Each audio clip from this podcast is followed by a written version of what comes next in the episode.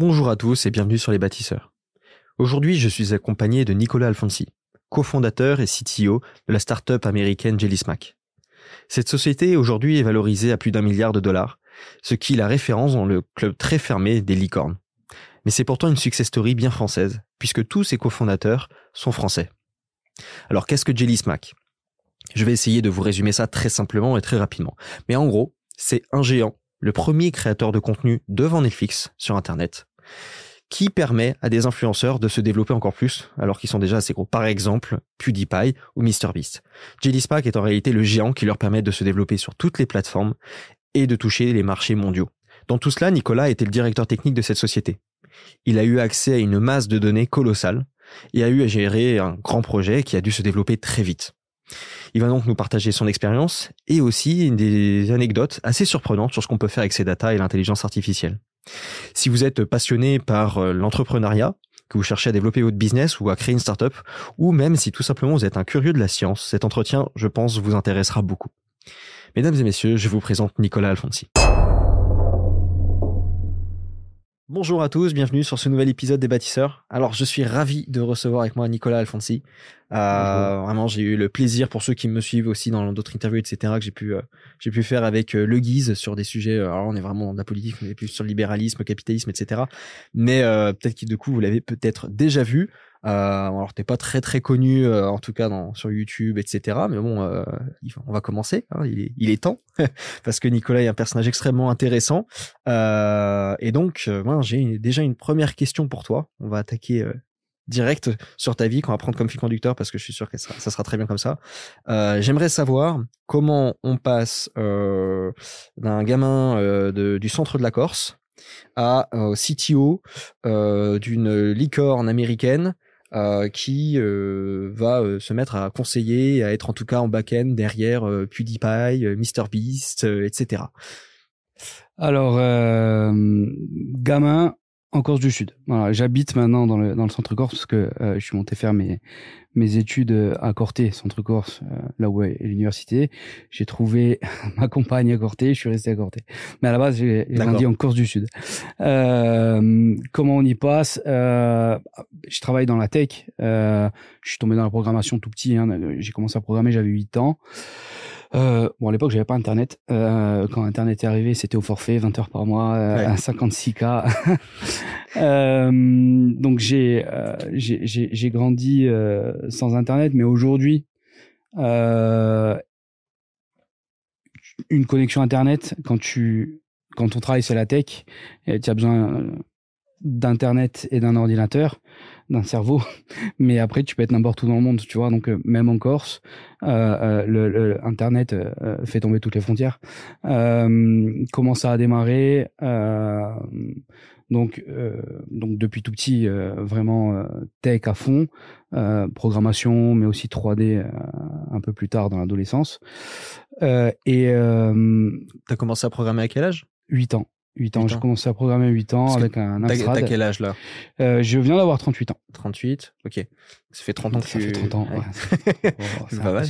Et du coup, ça veut dire que t'as eu un ordi assez tôt quand même à la maison euh, C'était un Amstrad. C'était euh, un Amstrad. Euh, ouais, je, je l'avais euh, je l'avais récupéré de, de chez mon oncle. D'accord. Euh, et euh, les vieux jeux pourris à l'époque d'Amstrad. Et, et tout de suite, en fait, j'ai voulu commencer à faire mes propres jeux.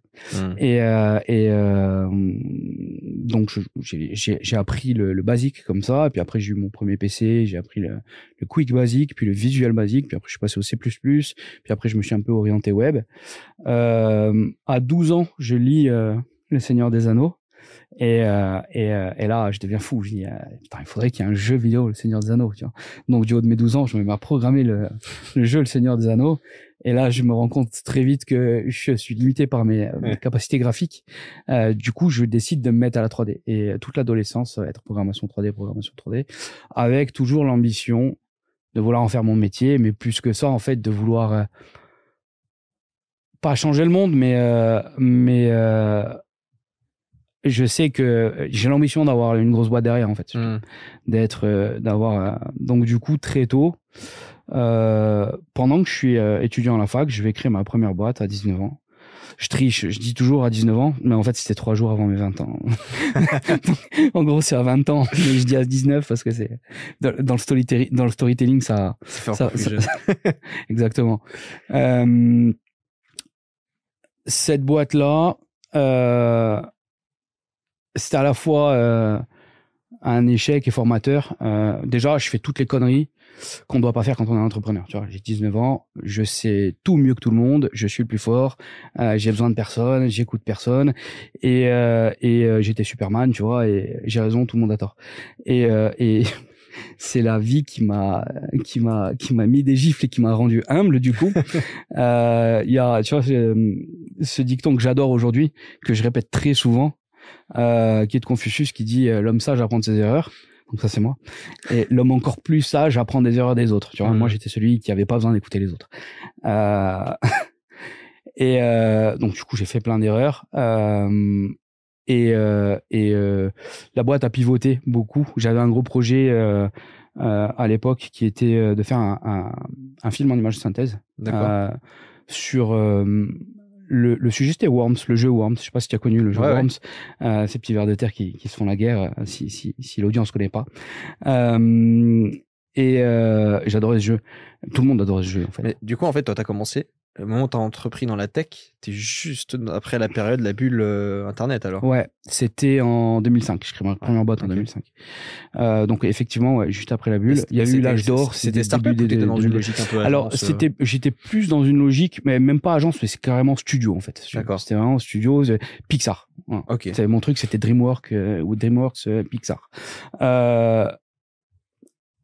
Inconcevable. Je fais mon premier pitch euh, à la Team 17, qui sont les créateurs de, qui, euh, qui sont euh, au UK en fait.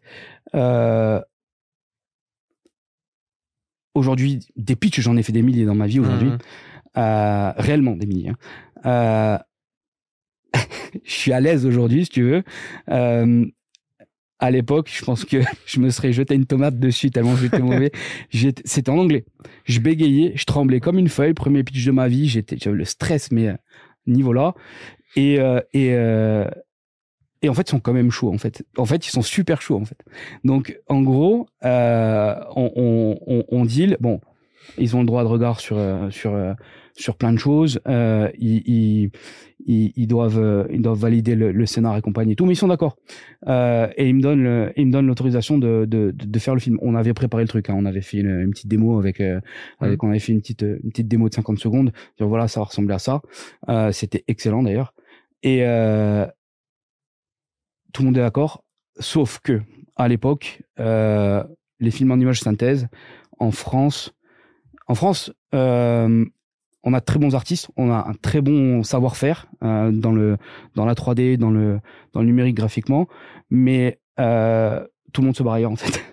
Ouais. Tous les Français vont travailler bah, chez DreamWorks, chez Weta, chez et euh, dans les studios Pixar. Et euh... t'as juste des, des, très grands noms euh, qui existent en France aujourd'hui, hein, mais hmm. à l'époque tout le monde se barrait parce que euh, et il y avait un film en image de, de synthèse qui était sorti français, qui était Kaena.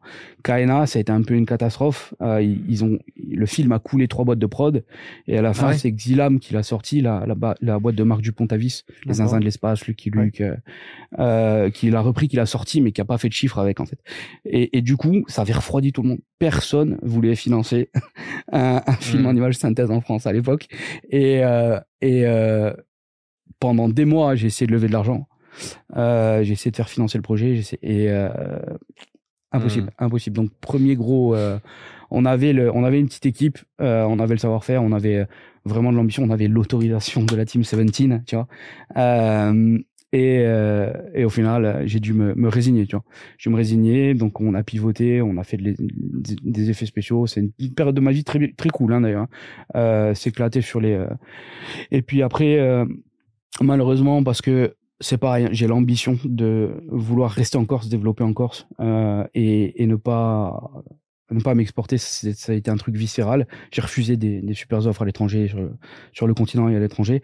Euh, non, je voulais rester. Euh, mais le problème, c'est que putain, quand t'as quand sa boîte qui fait de la 3D ou des, et ou des effets spéciaux et ou du développement en Corse, Euh, c'est ultra compliqué. Mmh. C'est ultra compliqué. Donc petit à petit, je pivote de plus en plus. ça devient de plus en plus dur. En plus de ça, tout faire à distance. on n'est pas comme à l'époque du télétravail comme aujourd'hui. Ouais, c'était pas le bon, c'était pas le bon, c'était pas le bon timing.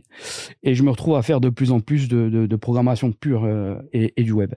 Euh, et c'est là que je rencontre, donc là, on, on est en, je saute un petit peu quelques années, mais ça, ça, me porte à 2009 où, euh, où je rencontre euh, Robin, euh, qui est CEO de, de JSMAC, hein, qui, qui me fait, à l'époque, lui, il cherchait juste un prestataire. il cherchait juste un prestataire parce qu'il avait une idée avec des amis à lui, qui était le premier réseau social autour de la musique qui s'appelait Playlist Now. On est en 2009 hein, et qui était un, un, un, peu un mélange de Facebook et de Deezer concrètement, hein, euh, où tu crées tes, tes, tes, propres playlists, mais c'était social. Tu vois. On avait fait un algo de matching euh, en fonction des, des, des enfin on j'avais fait du coup. Euh, en fonction des, des, goûts musicaux des gens et tout ça. Et et, euh, et le projet était génial. Euh, on a travaillé des mois dessus. Grande amitié qui naît avec avec Robin parce que Robin c'est c'est c'est un peu c'est c'est c'est un peu Steve Jobs Robin. C'est c'est le mec c'est le, le visionnaire et encore à la tête de J Smack aujourd'hui. toujours à la tête de J Smack aujourd'hui bien sûr. Euh, et euh, donc à partir de là, 2009, grande amitié qui naît avec Robin. Euh, il me fait euh, de temps en temps, on devient amis hein, du coup. Euh, de temps en temps, il me fait bosser sur euh, sur sur plusieurs projets. Euh, il se trouve que sa femme est la cofondatrice de du média Les Éclaireuses, premier média féminin connecté. et il me fait rencontrer du coup euh, sa femme euh, qui à ce moment-là ont besoin de refaire vraiment tout le site comme il faut et compagnie et tout. Donc c'est moi qui m'en occupe. Je refais le site des éclaireuses et là Robin il me dit Nico, euh, on a un projet là avec deux amis. Donc ces deux amis c'est euh, Michael qui est donc Robin il faut le savoir. Entre temps avec Michael, ils ont cofondé le kiosque qui est devenu Caféine, qui a été un succès ah, européen. Euh, qui a été l'appli. Eux, ils ont disrupté le game. Hein, je veux dire, euh, c'est l'appli qui permettait d'avoir toute la presse euh, sur son mmh. mobile. Euh, plus un ami à eux, Swan, et il me dit Nico, on a une idée. On a besoin du CTO en fait. Est-ce que tu es partant? Puis Robin quand il dit j'ai une idée. Est-ce que tu es partant? Tu pars avec lui. tu vois? Je dis oui, Robin. je... Combien faut mettre? Et en avant Guingamp en fait. Hein. Donc là, on est euh, fin 2014, début 2015.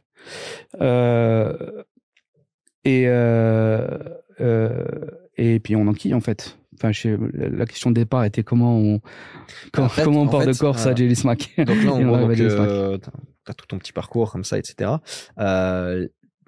L'idée de Jelly Smack, vous saviez déjà, est-ce que tu peux peut-être bien expliquer un peu à l'audience ce qu'est Jelly Smack Et après, est-ce que c'était vraiment aujourd'hui ce que c'est? Est-ce que vous aviez déjà cette vision claire que ça allait être ça?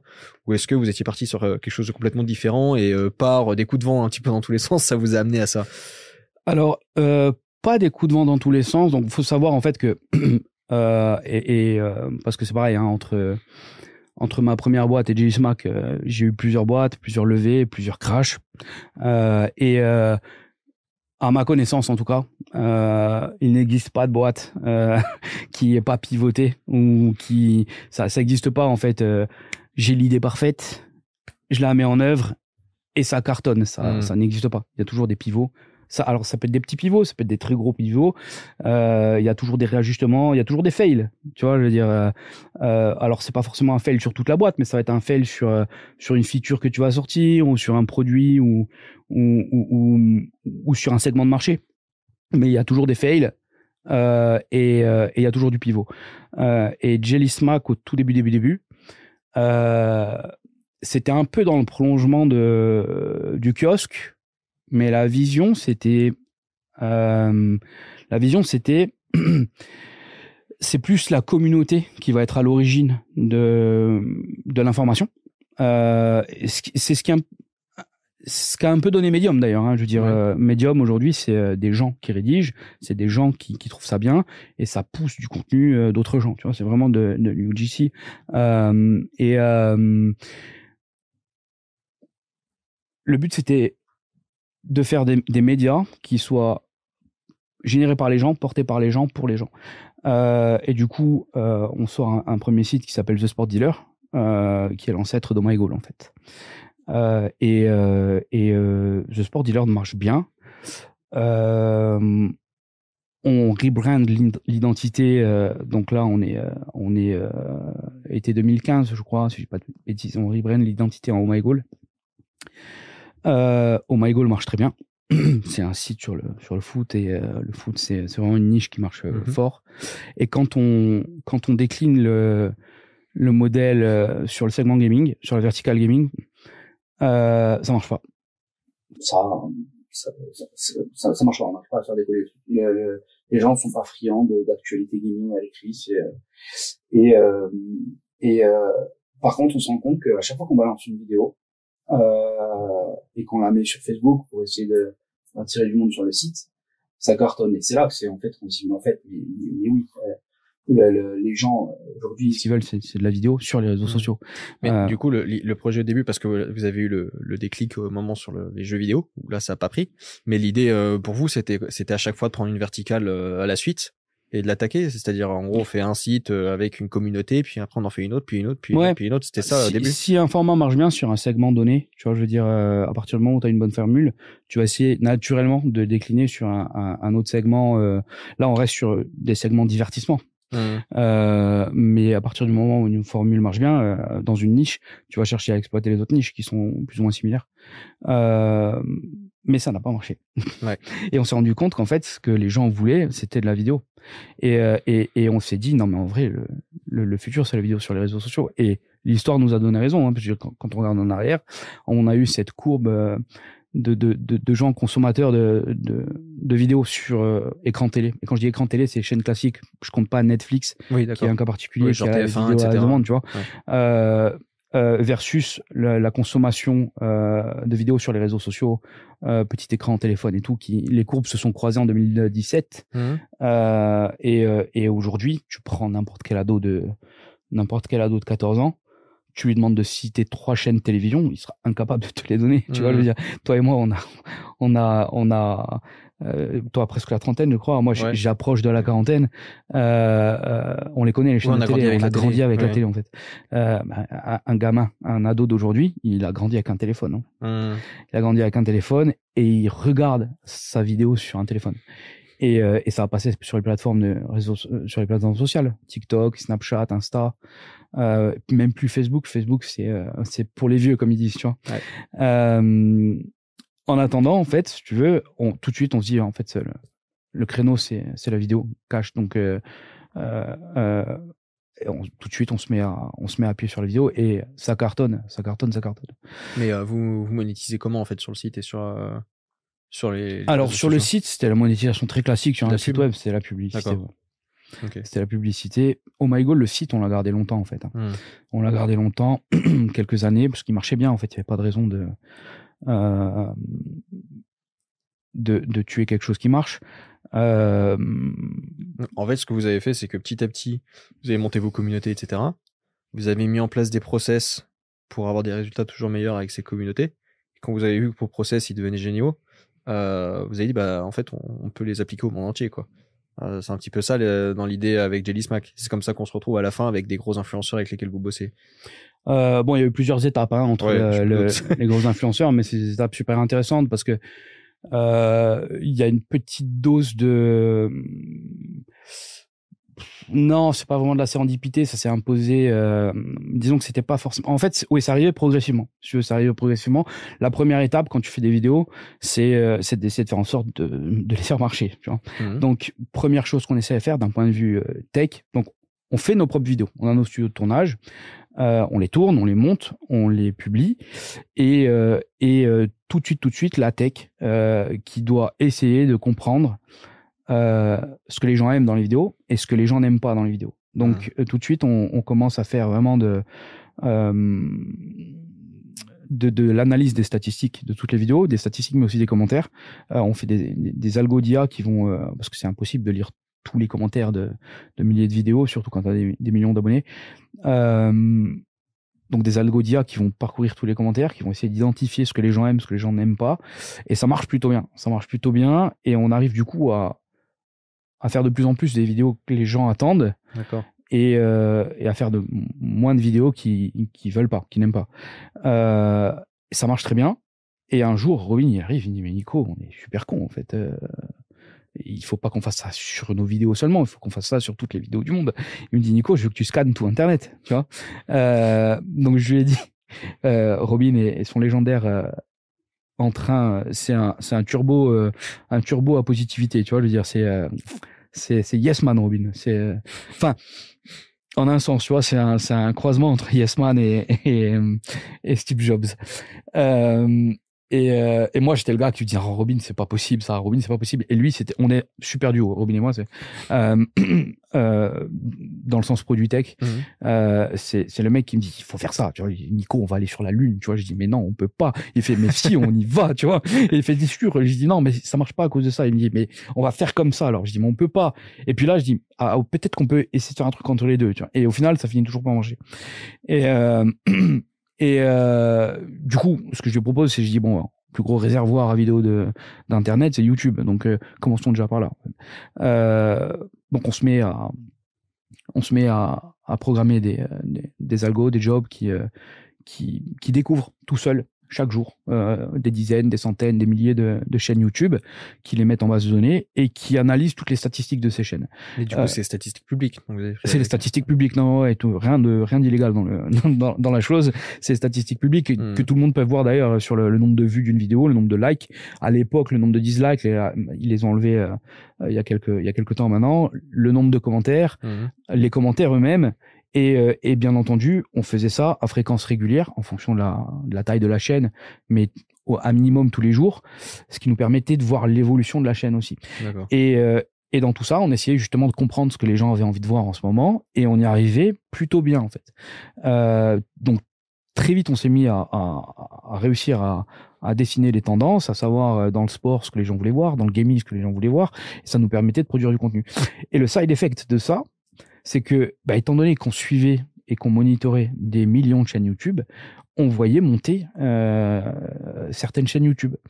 Euh, et, euh, et, nous, comme on était, comme on était vraiment spécialiste bah, du multiplateforme, ce qu'on s'est mis à faire très vite, parce qu'il s'est imposé comme, comme logique à nous en fait, c'est d'aller chercher les créateurs et de leur dire, mec, tu fais du super boulot, parce que un créateur YouTube, euh, il a ce, euh, ce que j'appelle moi personnellement la malédiction du YouTuber, c'est qu'il commence à bien marcher sur YouTube et il commence à faire un petit peu de, un petit peu d'argent, à bien vivre et tout. Tout de suite, ce qu'il a envie de faire, c'est de mettre ses vidéos sur les autres plateformes pour, euh, ben, pour faire plus d'argent en fait. Mmh. Et, et malheureusement, euh, on ne consomme pas la vidéo de la même manière d'une plateforme à l'autre. Tu peux pas regarder. Tu peux regarder une vidéo de 40 minutes sur YouTube. Euh, là, du coup, je crois que les gens vont regarder une vidéo de d'une heure ou deux heures sur YouTube. Il y a aucun problème, tu vois. C'est fait pour ça YouTube. Par contre, une vidéo de deux heures sur Facebook, c'est c'est c'est mort. C'est même pas même pas pour rire. Sur Insta, je t'en parle même pas. Euh, et le code de consommation de la vidéo n'est pas du tout le même. Mais nous, ça c'est quelque chose qu'on maîtrise. Donc, ce qu'on très vite, ce qu'on allait faire, c'est on allait chercher les youtubeurs euh, euh, et on leur disait bon, euh, continue de faire ce que tu sais faire très bien, faire de la vidéo. Nous, on prend tes vidéos, on les remonte, on les, on fait, les, on les fait cartonner sur les sur les autres plateformes. Et ça, ça a été un truc. Euh, hmm. Ça a été un truc et les, les, les, youtubeurs, vous saviez à l'avance, euh, vous aviez les youtubeurs qui avaient déjà percé, Ouais. Euh, mais du coup, vu que vous avez les, les statistiques, etc., euh, entre guillemets, en termes de pouvoir de négociation, entre guillemets, vous pouvez aller voir un YouTuber aussi qui est peut-être pas encore forcément gros. Et euh... alors, on a eu toute taille de, enfin, on a toute taille de YouTubers. Euh, on a commencé même avec, enfin, on a commencé, on, on, a même eu des petits qui ont grossi avec nous en fait. Mmh. Mais effectivement, on, on bah, on les voyait passer, on les voyait sur nos écrans, euh, on voyait la courbe euh, qui, on savait qu'ils allaient cartonner, qu'ils faisaient du bon, du bon travail, et il y avait aucune raison justement de pas aller, euh, hmm. de pas aller les chercher pour bosser avec eux, quoi. D'accord. donc là, vous avez donc les gros, les gros youtubeurs. vous avez aussi des analyses sur les autres réseaux où vous voyez des, je sais pas, un influenceur Facebook qui décolle? Euh, et vous avez relancé dans l'autre sens ou c'était juste à chaque fois dans un sens Alors Facebook euh, non parce que l'API le permet pas. Euh, C'est-à-dire que d'autant plus depuis qu'il y a eu le scandale Cambridge Analytica, ils ont ils ont cadenassé l'API, ils mmh. montrer pas de blanche et tout. Tu peux avoir les données de tes propres chaînes à toi. Ouais aucun problème. Par contre, les chaînes des autres, c'est non, on touche pas. Tu vois. Et, et du coup, c'est on est un peu on est un peu capé, on est un peu limité par par, par ce que nous permettent de faire légalement, hein, parce qu'encore une fois, on mm. pas des pirates. Hein. on est un peu capé par tout, on n'a pas les mêmes marges de manœuvre sur, sur toutes les plateformes. sur YouTube, on a accès aux données publiques. Donc, euh, et encore une fois, c'est le plus gros réservoir. Et, en termes de data, vous avez, en termes de profondeur, vous avez réussi à aller jusqu'où en termes d'analyse? Euh, oh, ça va très loin, c'est-à-dire que euh, on était capable de dire, enfin, on est capable de dire énormément de choses. Tu vois, on est capable de dire qu'aujourd'hui les gens, je, te, je vais te dire une bêtise, je vais t'inventer le truc, mais on est capable de dire qu'aujourd'hui là, les gens, ils ont envie de voir une vidéo sur Ronaldo sous l'angle sarcastique. Tu vois, on est capable de, de, de on, enfin, ça nous sert à, à, à, plein de choses. Je veux dire, on est capable aujourd'hui, en croisant, si tu veux, les datas qu'on a euh, transplateforme, on est même capable de dire cette chaîne-là, sur euh, si tu la prends de YouTube, qui n'est que sur YouTube, si tu la prends sur euh, ces vidéos, tu les mets sur Facebook, tu les mets sur Snapchat, tu les mets sur TikTok, on est capable de scorer euh, la performance qu'elles vont faire sur les autres sur les autres plateformes. C'est-à-dire, on sait, je peux te dire, et ça marche plutôt bien. On est capable de dire euh, cette euh, cette chaîne là sur Facebook, elle va cartonner encore plus que sur YouTube, tu vois. Ok. Ou pas. Et, mais euh, dans l'analyse, vous faites aussi au mot. C'est parce qu'il y a la, par exemple, parce qu'il y a les il y a les likes, les dislikes, les commentaires, le titre de la vidéo, mais vous pouvez analyser genre les sous-titres, euh, des trucs comme ça. Vous allez à ce niveau de, de précision ou pas? Alors, pour comprendre vraiment le contenu même de la vidéo, par exemple. On analyse pas les vidéos elles-mêmes euh, qui sont pas à nous. D'accord. Euh, juste les nôtres. Les nôtres ou celles de nos créateurs. Ouais. celles où on a le droit de. Euh, on n'analyse pas les, les ou pas que je sache en tout cas, hein, parce que euh, je, je, je, je, travaille plus depuis quelques mois à Smack, j'y suis plus. on va en je parler. Suis toujours, euh, je suis toujours associé, mais euh, mais je suis parti pour de nouvelles aventures. euh, on n'analyse pas le contenu de la de la vidéo elle-même et du coup pas les sous-titres. ce qui nous intéressait en fait, c'était plus la dans le cadre du monitoring, c'était plus la performance de la chaîne elle-même ou la performance de la vidéo. Ça passe pas forcément par son contenu. Maintenant, par contre, on s'est mis à faire. Ce qu'on s'est mis à faire, par contre, c'était pour automatiser et, euh, et, euh, et, euh, et, alléger le travail des monteurs. Euh, à, à, essayer d'automatiser toutes les tâches chiantes du montage. C'est là où on s'est mis à faire un peu d'analyse. Euh, mais c'était pas dans le cadre du monitoring du coup, de, de, de, de faire de la stat, c'était vraiment dans le cadre du remontage. C'est-à-dire, on croisait avec des données qu'on avait déjà. Tiens, la rétention, enfin un pic ici. Euh, euh, il y avait plusieurs. Euh, en plus, YouTube fournit les, les, graphes de replay. Tu sais, c'est-à-dire que tu sais qu'à telle seconde ça a été replay mmh, mmh, mmh. cinq fois plus que le reste de la vidéo. Tu vois, donc tu sais que ce, petit bout-là, il est intéressant. ça, ça va, ça va être utile pour pour pour tout ce qui est remontage d'une vidéo, d'une plateforme vers l'autre. mais dans le cadre du, du, du monitoring. Euh, on n'arrive pas les vidéos des autres. Euh, du coup, tu parles, bah, ça tombe bien, tu me fais la transition sur l'aspect montage, etc. Euh, tu m'avais dit en off tout à l'heure, c'était 1600 monteurs, vous avez eu en, en année euh, à, hum, au, pic du plein essor, il, me semble qu'on est monté ouais, dans ces eaux-là en termes de. Comment on gère avec comment on gère une masse pareille? Alors. Difficilement, difficilement. On a, on a eu plein d'outils internes euh, pour ça. On, a, on a développé énormément d'outils internes euh, parce que là, je, je, je, t'ai parlé de, tout ce qui est monitoring des, vidéos et compagnie et tout, mais il y a des tas, on a des outils pour le, pour le, pour le, pour, les, campagnes d'acquisition, on a des outils pour vraiment pour tout, on a des, outils pour le, pour, euh, pour pour savoir quel monteur allait monter quelle vidéo, tu vois. D'accord. Euh, C'est-à-dire qu'on sait qu'un monteur, il est bon avec tel créateur et un peu moins bon avec celui-là, tu vois. On sait qu'il est bon avec plus des, des vidéos de format euh, euh, réaction, par exemple, c'est les vidéos de réaction. Mmh. Et du coup, on, on, avait un algo qui disait en fonction, en fonction de, de déjà de, du timing dans, dans lequel on avait besoin de la vidéo et, euh, et le format de la vidéo et le type de la vidéo et le, le contenu euh, qui valait mieux le donner euh, aussi par rapport au, calendrier j'ai envie de dire du monteur tiens bien on avait un, un, algo de dispatching pour dire bon ça ça doit être monté par lui ça ça doit être monté par lui etc, etc. En fait, vous, vous, traquez littéralement tout. et en fait, vous, vous optimisez, vous automatisez, vous traquez, mais littéralement tout. En, en, vrai, c'est c'est le nerf de la guerre en fait. Tu vois, je veux dire, c'est plus tu vas analyser, plus tu vas réfléchir, plus tu vas essayer de faire optimal, et plus ça va aller, euh, et, plus plus ça va marcher de manière optimale, et mieux ce sera quoi. Mmh. Euh, euh, j'imagine pas, tu vois, et pour pour élargir un peu parce que on, je sais, j'arrête pas de le dire en ce moment, tu vois, je veux dire le, l'intelligence artificielle, la data science, c'est, les, tout le monde dit c'est les métiers de demain, c'est l'avenir, c'est les métiers d'aujourd'hui. Et j'imagine pas dans 5 ans un domaine, 5 ou 10 ans, je sais pas, mais un domaine où il y aura pas de l'IA derrière. C'est-à-dire que même le boulanger qui va faire son pain, tu vois, euh, peut-être pas lui, mais en amont, euh, euh, le, le et c'est même sûr, tu vois, son fournisseur de farine, euh, il, fait, il, passe déjà de l'IA pour savoir euh, les quotas de production euh, et même le pricing et compagnie de ce qui doit la, marge qu'il doit négocier aux, aux producteurs derrière. Et, enfin, il y, a tout qui va être optimisé euh, et plus t'optimises et, et, et, plus tu plus tu performes. Euh, mais toi dans ton enfin dans, dans ce que tu fais en permanence, c'est vraiment très naturel le fait de chercher à chaque fois à optimiser quelque chose ou de, la, ou de la traquer ou euh, tu avais peut-être un process de réflexion lié à ça ou euh? non alors moi je suis un de par nature je suis un nazi de l'optimisation tu vois je veux dire c'est un truc je, je il faut faut vraiment que j'aille toujours au plus optimisé euh, après, euh, mon défaut, enfin mon défaut, mon, ma lacune à ce niveau-là, c'est que tu peux jamais tout voir en fait, quoi optimiser. Euh, donc je vais chercher à optimiser ce que je sais que je peux optimiser. Mais le, vrai problème, c'est ce que tu sais pas. En fait, c'est mmh. c'est les trucs que tu tiens pas. Et c'est là où il est fort Robin, par exemple, Robin et puis euh, Mika aussi.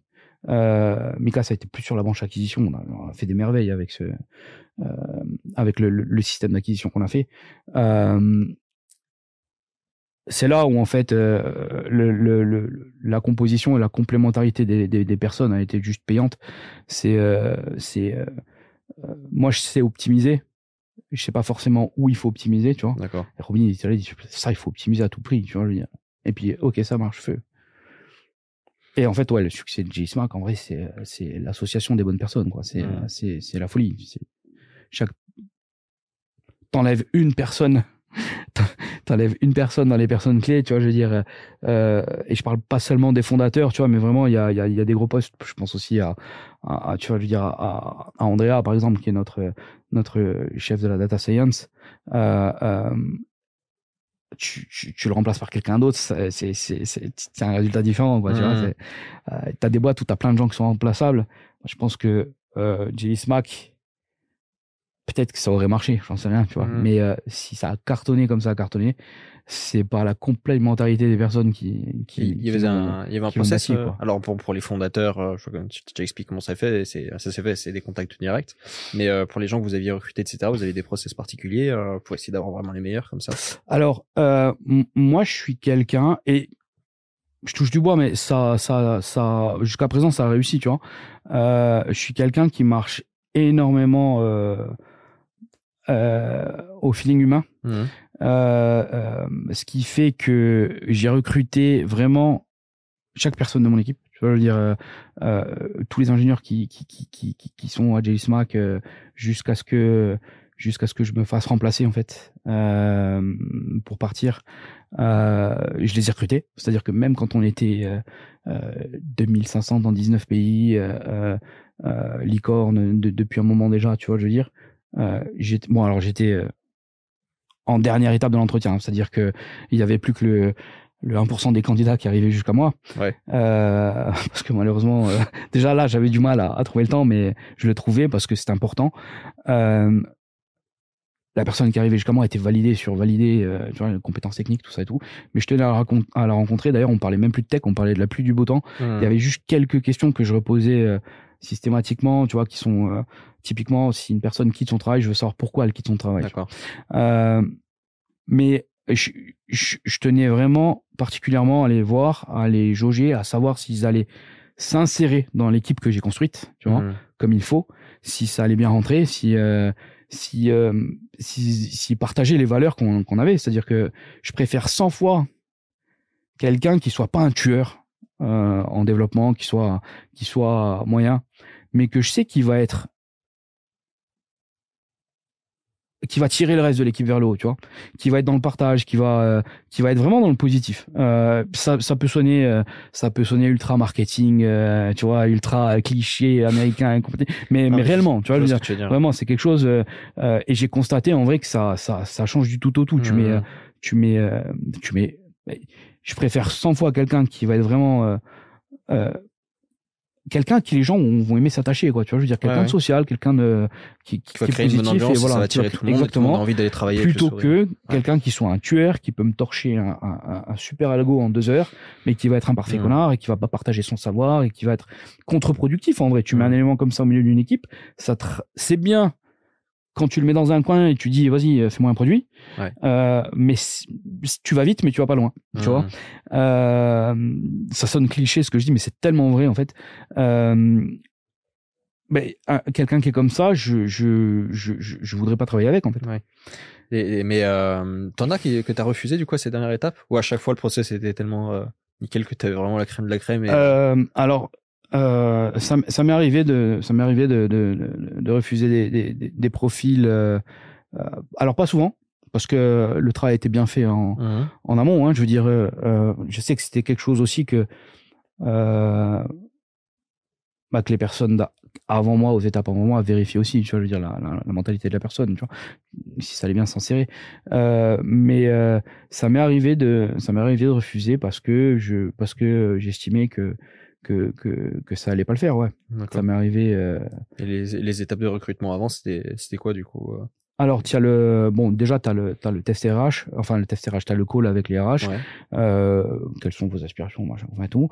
Ensuite, euh, ça va plus loin, tu as un test technique. Ouais. Euh, donc tu as des exos à faire et, et à rendre. Qui sont en lien avec la tâche, je suppose tu aucun en fait on a fait plusieurs versions différentes et tout. Il y avait pas de lien en fait. Ce qui nous intéressait en fait c'était pas de c'était de bon la méthode de codage déjà pour savoir si euh, quelqu'un d'autre de l'équipe était capable de, de, de, passer derrière et de le relire. Mmh. euh, mais aussi la méthode de réflexion c'est-à-dire euh, ok pourquoi tu as utilisé telle manière pour faire ça et pas telle manière? Détaille-le nous. Il n'y avait pas de bonne ou de mauvaise réponse tu vois. Mmh. ce qui nous intéressait c'était vraiment le l'esprit d'analyse et, et, et, et, la pertinence du gars. Et du coup tu avais un entretien après avec les, les futurs leads euh, de la personne si, si, si ça se poursuivait positivement euh, pour, pour expliquer si tu veux. Ensuite, tu avais un entretien avec le manager. Euh, et enfin, tu avais moi qui faisais le closing. Euh. D'accord. Ah oui, donc, donc euh, ça écrémait quand même beaucoup. Ah ouais, ouais, ouais. Ouais, ouais, ouais. Mais, mais par contre, j'insistais vraiment pour, pour connaître tout le monde. Et je sais que ça, plusieurs fois, ça a étonné les gens. En fait, putain, CTO de la licorne, tu vois, je veux dire, qui, qui, qui me qui, qui me qui me prend d'entretien mmh. c'est tu vois euh, alors que moi je trouve ça normal en fait c'est euh, après bon il arrive un, un on est monté jusqu'à euh, 270 dans l'équipe tech tu vois je veux dire euh, peut-être que bon quand tu es Microsoft tu, tu Bill Gates peut pas euh, oui bon Bill Gates de toute façon il y est plus mais tu vois ce que je veux dire tu, tu, tu, tu, peux plus mais mais je sais que euh, personnellement, même jusqu'à 500, j'aurais aimé au moins, tu vois, pour rencontrer, mmh. pour, pour m'assurer. Pour après, euh, euh, plus ça va, plus c'est difficile, moins tu vois les gens et. Euh, et comment comment tu structures une équipe, comment tu l'organises une équipe de 270 tech comme ça? Bah après, malheureusement, tu vois, je veux dire, plus ça grossit et plus t'es obligé de plus t'es obligé de, de, de, de, faire de l'étage et, et, et, de la répartition, mais on est parti sur un modèle on est parti sur un modèle euh, qui a, bon qu'on a un peu retwisté de toute façon mais qui est qui est un, un modèle euh, qui a été pondu par euh, par Spotify euh, il y a presque 10 ans maintenant. Il y a, il y a, plus de 10 ans 2012 il me semble qui s'appelle le modèle en squad. Euh, et euh, on a essayé de leur donner un max d'autonomie mais ça crée en fait, chaque nouveau pattern va, va arriver avec son lot d'avantages et son lot d'inconvénients, tu vois. Donc, on a essayé de, on a, on a mis du temps vraiment à, à bien essayer de s'organiser, ce qui a fait, en fait, ce qui a été vraiment difficile à, à, à gérer, ça a été l'organisation pendant l'hypercroissance. Parce que euh, JSMAC, c'est une boîte qui a, qui a hyper cru. On est allé très très vite dans, dans, dans, dans la croissance. Et en fait, c'est extrêmement painful de, de, de, de croître rapidement euh, tout en restant productif. Parce que plus, plus, plus, plus, plus tu embauches et plus tu crées de nouveaux problèmes, euh, plus tu crées de nouveaux besoins plutôt que problème, tu vois, euh, plus tu crées de nouveaux besoins, c'est-à-dire que, euh, bah, je sais pas, mais au bout d'un moment, euh, tu as X personnes, bah, tu es obligé de coller un manager en plus. Euh, tu te retrouves avec X manager, tu es obligé de coller un manager de manager. Tu vois. Mmh. Euh, putain, tu as 50 personnes, bah, tu es obligé d'avoir une DRH et une assistante RH et puis une autre assistante RH. Et puis tu vois, je veux dire, et en fait, si tu rajoutes 5 personnes là, tu es obligé d'en rajouter 4 là-bas et, et de là. Donc, mmh. Et tout ça, ça, ça, forme une masse, une masse complexe qui est énormissime, tu vois. Euh, euh, et tu as besoin de gens qui connaissent euh, le, non seulement le fonctionnement d'une organisation quand elle est à ce niveau-là, mais toi qui à ce niveau-là, du coup, il faut qu'elle connaisse aussi les étapes. de, pour arriver jusque là. Ce qui va te mener à cette étape, c'est pas ce qui te permet de passer voilà, à tu, tu peux pas passer de, de ça en organisation à ça d'un coup. Ah, c'est c'est c'est mortel. En fait. Mmh. T'es obligé de, de, de, de bah mais tu es obligé de suivre le rythme de la croissance de la boîte aussi. Ouais. Et, euh, tu et fais euh, petite étape par petite étape, mais euh, ça peut super C'est difficile, c'est euh, c'est c'est un challenge en soi, tu vois. Ouais. Un challenge interne que personne ne voit, que personne ne sait, tu vois. Mais mais euh, bon, petit à petit, on y arrive, tu vois. Je veux dire. Euh, Là aujourd'hui, euh, en termes de chiffres, ça, ça représente quoi? Euh, Alors, euh, pour les derniers chiffres que j'ai moi, qui ont peut-être encore évolué, tu vois, c'était 800 millions d'abonnés, 20 milliards de vidéos vues par mois. plus d'un Américain sur deux qui nous regarde, qui regarde notre contenu.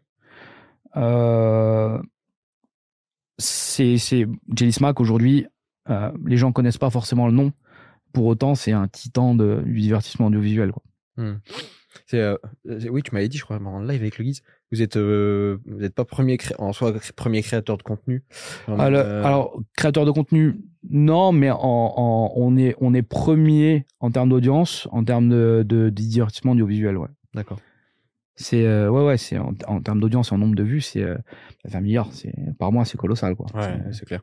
Euh, et après donc euh, vous avez réussi à en avoir toujours des plus gros. Là euh, bah, les, je les ai donnés tout à l'heure mais les, les, deux noms que tout le monde connaît c'est travailler avec PewDiePie ou MrBeast. Ouais. MrBeast. Ceux-là en fait là on est dans une autre dimension c'est que là c'est des stars mondiales. Euh, là, la, la presta va plus loin. Enfin, je veux dire, je vois plein de vidéos de MrBeast où genre il parle en français. C'est c'est Jelly Smack qui est derrière en fait ou? Alors, euh, toute vidéo de MrBeast qui est pas sur YouTube, c'est Jelly Smack qui est derrière. D'accord. Ok.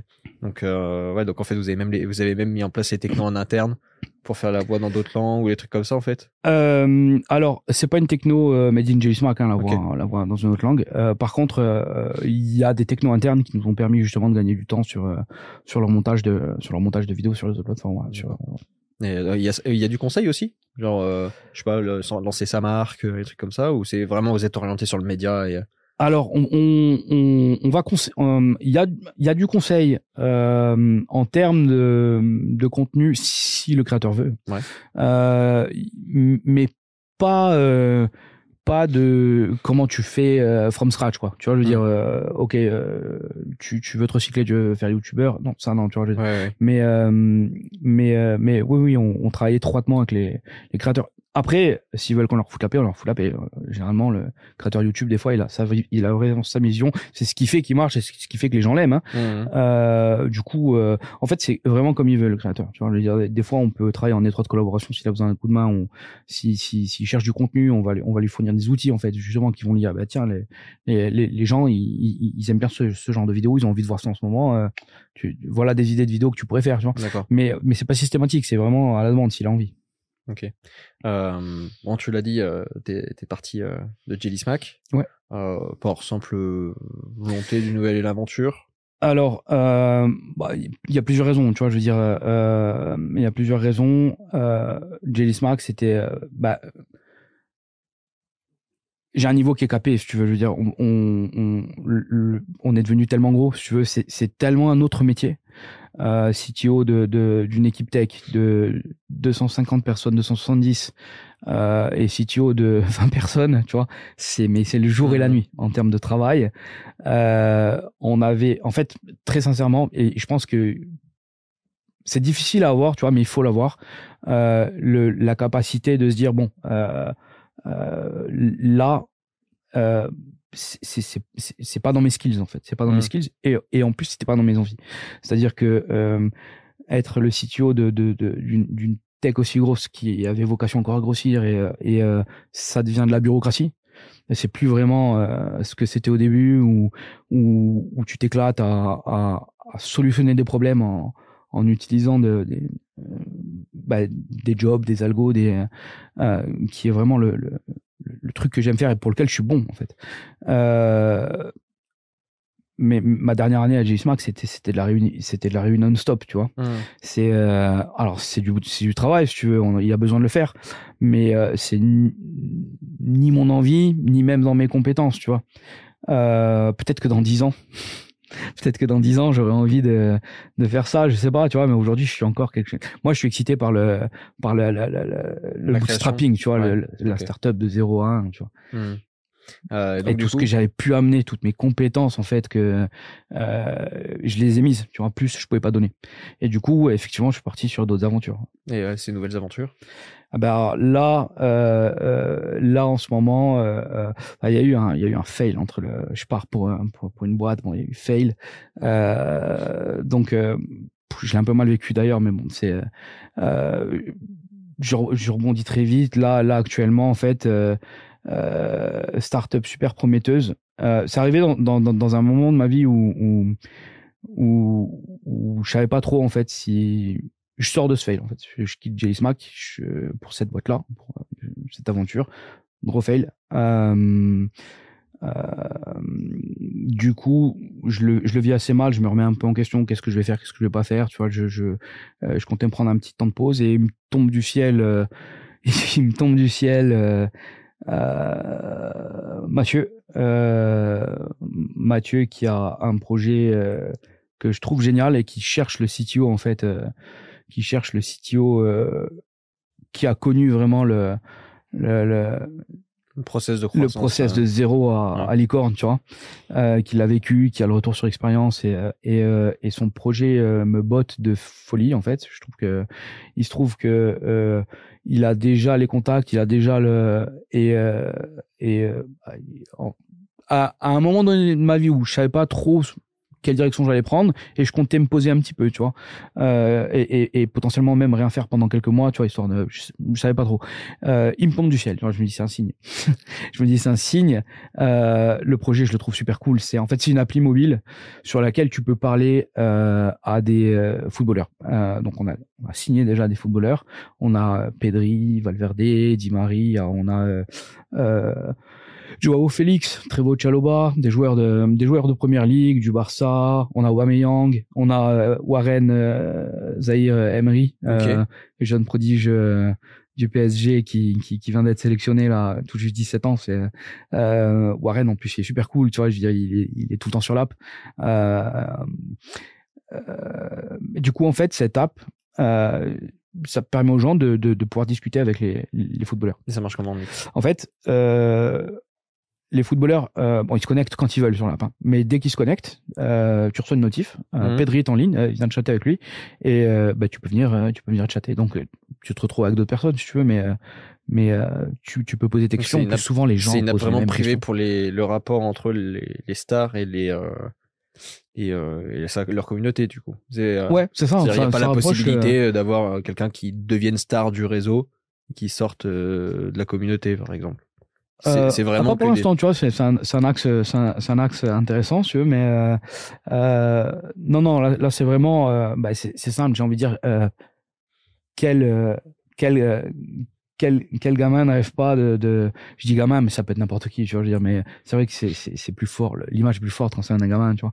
Enfin, j'ai cette image du, du, du, gamin en fin de match qui descend, euh, qui descend jusqu'au mmh. grillage et qui crie, euh, donne-moi ton maillot, donne-moi ton maillot, tu vois, je veux dire, qui essaie vraiment d'avoir un contact avec le, avec le joueur, euh, ça, ça permet de les rapprocher, tu vois, je veux dire, c'est con, mais, euh, tu vas demander à Pedri, Pedri, quoi, je veux dire, tu vois, tu vas demander à Pedri, c'est quoi ta série préférée, tu vois, et il va te répondre. Va très bon, il va dire bah ma série préférée c'est c'est tout con mais pourquoi bah, ce genre de pourquoi sur votre appli Pourquoi sur votre appli et pas répondre à un message privé Insta? Bah, essaye de demander à Pedri c'est quoi sa série préférée sur Insta. tu vois, c'est mort, jamais de la vie te répond en fait. Hmm. tu vois, je veux dire, Insta, c'est vraiment, euh, euh, c'est pas fait pour ça. C'est un truc à sens unique Insta, j'ai envie de dire. Euh, euh tu pourrais démarrer un live sur, enfin, sur Insta.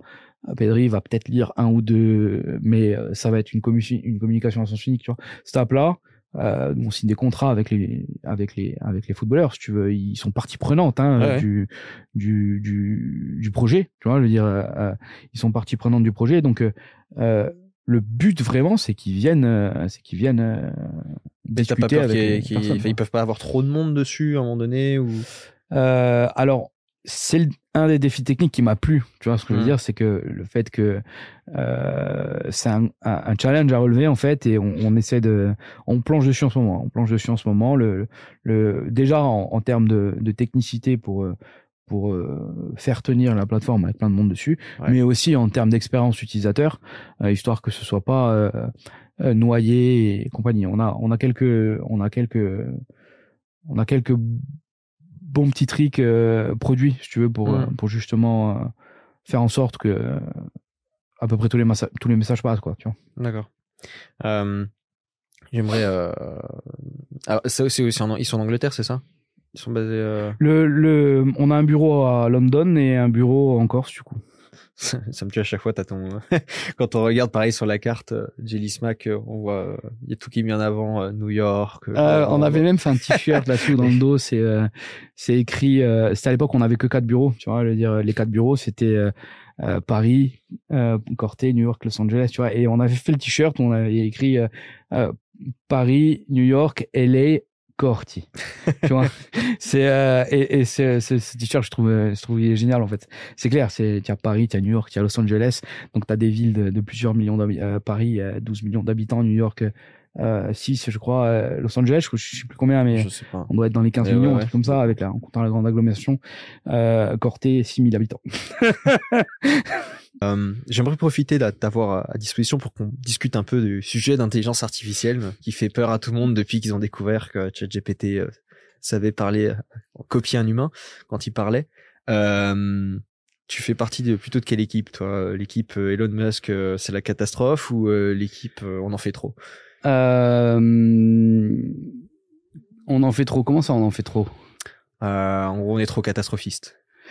Euh, oui, je pense qu'on on est trop, on est trop catastrophiste. Je je suis pas, j'adore Terminator, tu vois. Euh, euh, pour l'anecdote, en fait, j'utilise souvent le euh, quand je fais des bots, si tu veux, qui des fois on a des, des alertes, on programme des alertes parce qu'il s'est passé un problème sur la plateforme ou quoi.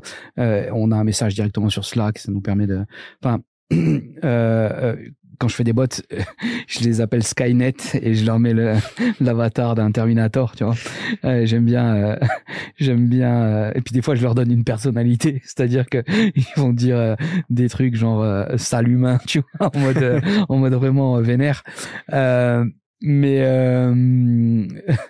mais non, non, concrètement, le, le, le, scénario Skynet, fin du monde, tu vois, je veux dire, c'est c'est c'est de la science-fiction. Mmh. Tu vois, je après je, je, peux pas prédire ce que sera l'IA dans 50 ans, tu vois, ni même dans 10 parce que ça va tellement vite. Ouais.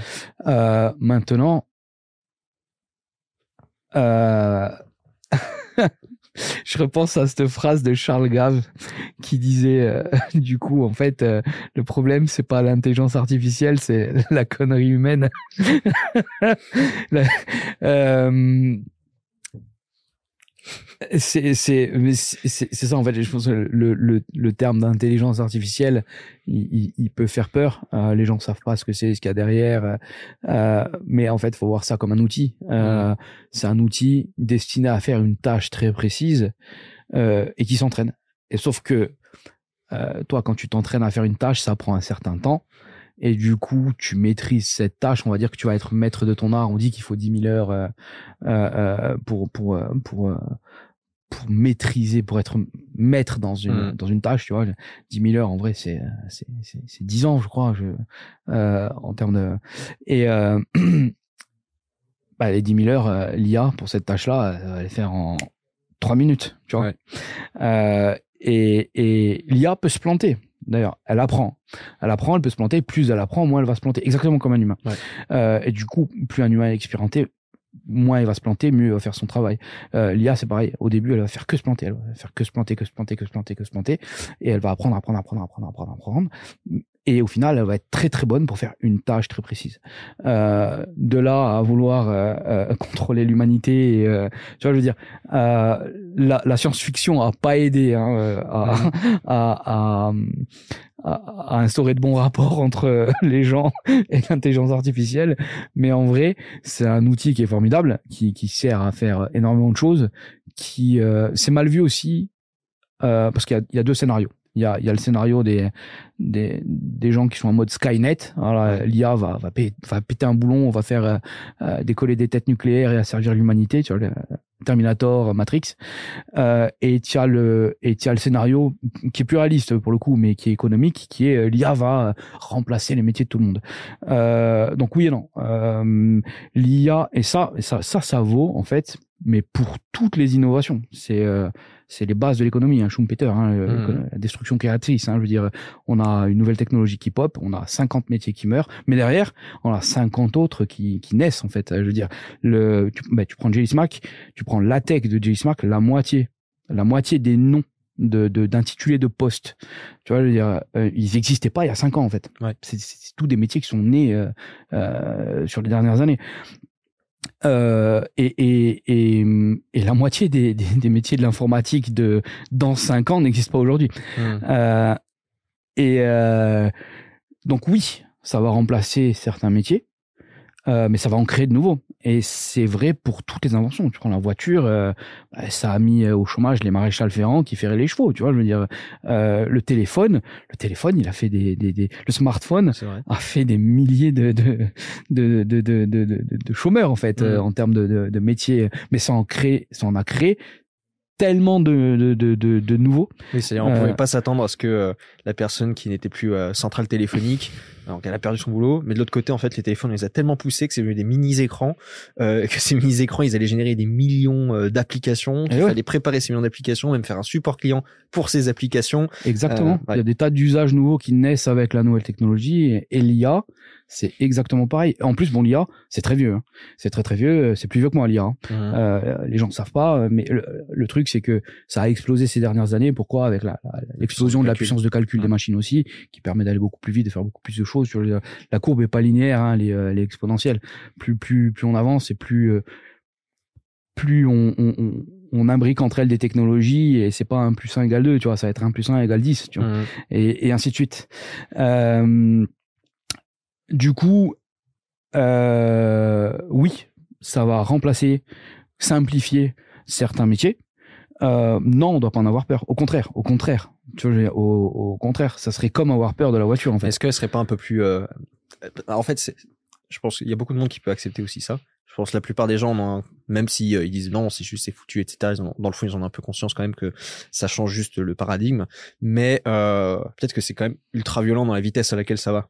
C'est ça. C'est c'est vrai que ça va très très vite. C'est un peu violent. C'est c'est ultra violent, je sais pas, parce que il y en a qui, qui accueillent toujours bien euh, la, nouvelle technologie. Après, par nature aussi, l'humain il est très réfractaire au changement. C'est-à-dire qu'une fois que euh, tu fais un travail d'une certaine manière et que tu le fais bien, euh, pourquoi tirer changer tu vois je veux dire. Euh, bah mec parce que tu vas dix fois plus vite maintenant tu vois donc euh, il faut que tu c'est difficile de, une fois que tu es installé dans tes habitudes mmh. avec tes outils et tout de de changer les choses tu vois.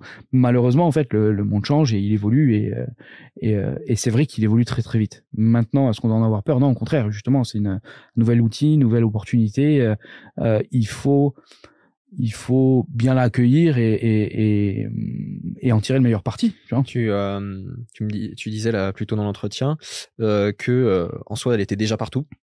Ouais. L'intelligence artificielle et que si elle n'était pas encore à certains endroits, elle va pas tarder à y être. Pas tarder à y être. T'as des exemples que les gens n'imaginent même pas où il y a une implication de l'intelligence artificielle là-dedans? Alors, encore une fois, l'intelligence artificielle, c'est un outil. Donc, c'est comme si tu me demandais euh, l'implication du tournevis, tu vois, je veux mmh. dire, dans, dans, dans les choses, mais elle permet de, de faire des choses beaucoup plus rapidement. Euh, mais euh, t'as des trucs que les gens ne soupçonnent pas. Tu vois, c'est euh, j'avais fait il y a il y a quelques années une, une conférence sur euh, qui est super intéressante, qui se trouve en ligne d'ailleurs, euh, sur pourquoi et comment êtes-vous fliqué sur Internet. et parce que tout, le monde a, cette image en tête de Cambridge Analytica, de Facebook, de, des données personnelles et compagnie. Euh, quand on dit euh, données personnelles, on, pense toujours à Facebook ou Google. Euh, et en vrai, c'est le, le, le, la partie émergée de l'iceberg. Tu vois, je veux dire, tu prends les cartes de fidélité des magasins, c'est waouh, c'est Facebook à côté, c'est la piste de chat, tu vois, cartes de fidélité. Aujourd'hui, les grands groupes de distribution, ils sont capables de savoir avec les datas qu'ils ont et l'intelligence artificielle qu'ils font tourner. Donc ils l'utilisent à des fins commerciales en fait hein, pour placer du produit, mmh. mais ils sont capables de savoir qu'une femme elle est enceinte avant même qu'elle le sache. Euh, ils sont capables de savoir que tu as le cancer avant même que toi tu le saches. Euh, ça va jusque là en fait. Ça, ça euh, c'est avec l'IA en fait sur la masse de données qu'ils ont, parce que c'est pareil, l'IA euh, bah, ça requiert de l'entraînement. Tu vois et pour s'entraîner, elle a besoin de données, elle a besoin de mmh. data. Et la masse de data, bah, il y a toujours euh, des métiers, des, des, des, des, services phares qui vont générer des data. Facebook génère énormément de data, donc ils peuvent faire tourner de l'IA pour plein de choses. Google, pareil. Les grandes surfaces, pareil. ce que tu mmh. achètes comme produit, la fréquence à laquelle tu les achètes. Hop, t'as acheté tes tampons deux jours plus tard par rapport au mois dernier il y a peut-être quelque chose. Où tu, tu, tu, vois je veux dire euh, tu achètes tel produit tu achètes un peu plus de fraises tiens. Tu vois et toutes ces données croisées vont faire que madame est enceinte. Ouais. Et ça je suis sûr que c'est déjà arrivé à des amis des amis eux euh, et je suis sûr que euh, euh, euh tu, tu, peux demander à des si tu as des amis qui euh, qui sont tombés enceintes elles vont te dire c'est bizarre parce que au tout début que j'étais enceinte euh, je me suis retrouvé à avoir des pubs euh, de produits pour les euh, de, pour femmes enceintes, de trucs pour bébés et euh, c'est pas anodin en fait. Ouais. ouais. C'est pas anodin. Ah, c'est euh, vrai des fois en plus on a on a cette impression où on se dit c'est pas possible genre le téléphone m'a écouté ou un ouais. truc comme ça parce que ça c'est une précision chirurgicale ouais. alors de piscine et puis t'as une pub de piscine dans certains cas tu vois t'as des applications qui t'écoutent et tout ouais. mais dans certains cas en fait tu, tu le savais même pas, hein, mais c'est ta carte de fidélité qui t'a qui t'a flashé à la fin du, du à la fin de tu, tu, as passé tes courses au magasin, tu as, as ouais. flashé ta carte de fidélité, boum, le groupe ils ont exactement tout le détail du panier. C'est-à-dire qu'ils avaient ils savaient que tu allais à l'avant toi, que tu allais avoir l'idée de dire tiens, c'est le moment d'acheter de faire une piscine à la maison quoi. c'est ça. Mais en vrai euh enfin il y a une, une, finesse, mais on n'imagine même pas ce que je disais. Les, quand les gens, quand ils pensent euh, les, les, les, données personnelles, ils pensent tout de suite à Facebook et Google, mais on n'imagine même pas ce que certaines boîtes dont vous avez pas du tout idée euh, ont, ont, ont, comme données sur vous et, et qu'est-ce qu'ils sont capables d'en faire en fait. bah, sur la santé aussi, je suppose que là, euh, les assurances. Euh, bah, c'était euh, bah, justement il y a un entretien qu'a fait récemment euh, Yomi Denzel sur la chaîne sans permission que j'ai trouvé exceptionnel avec euh, un avec un c'est pas un médecin mais un gars qui bossait dans les assurances et qui euh, était capable de prédire euh, la mort de quelqu'un euh, au mois près quoi. Et euh, qui était très frustré parce que son boulot c'était juste de prédire la mort commercialement parlant il y avait aucun intérêt de la boîte à prévenir la personne qu'elle allait mourir bientôt.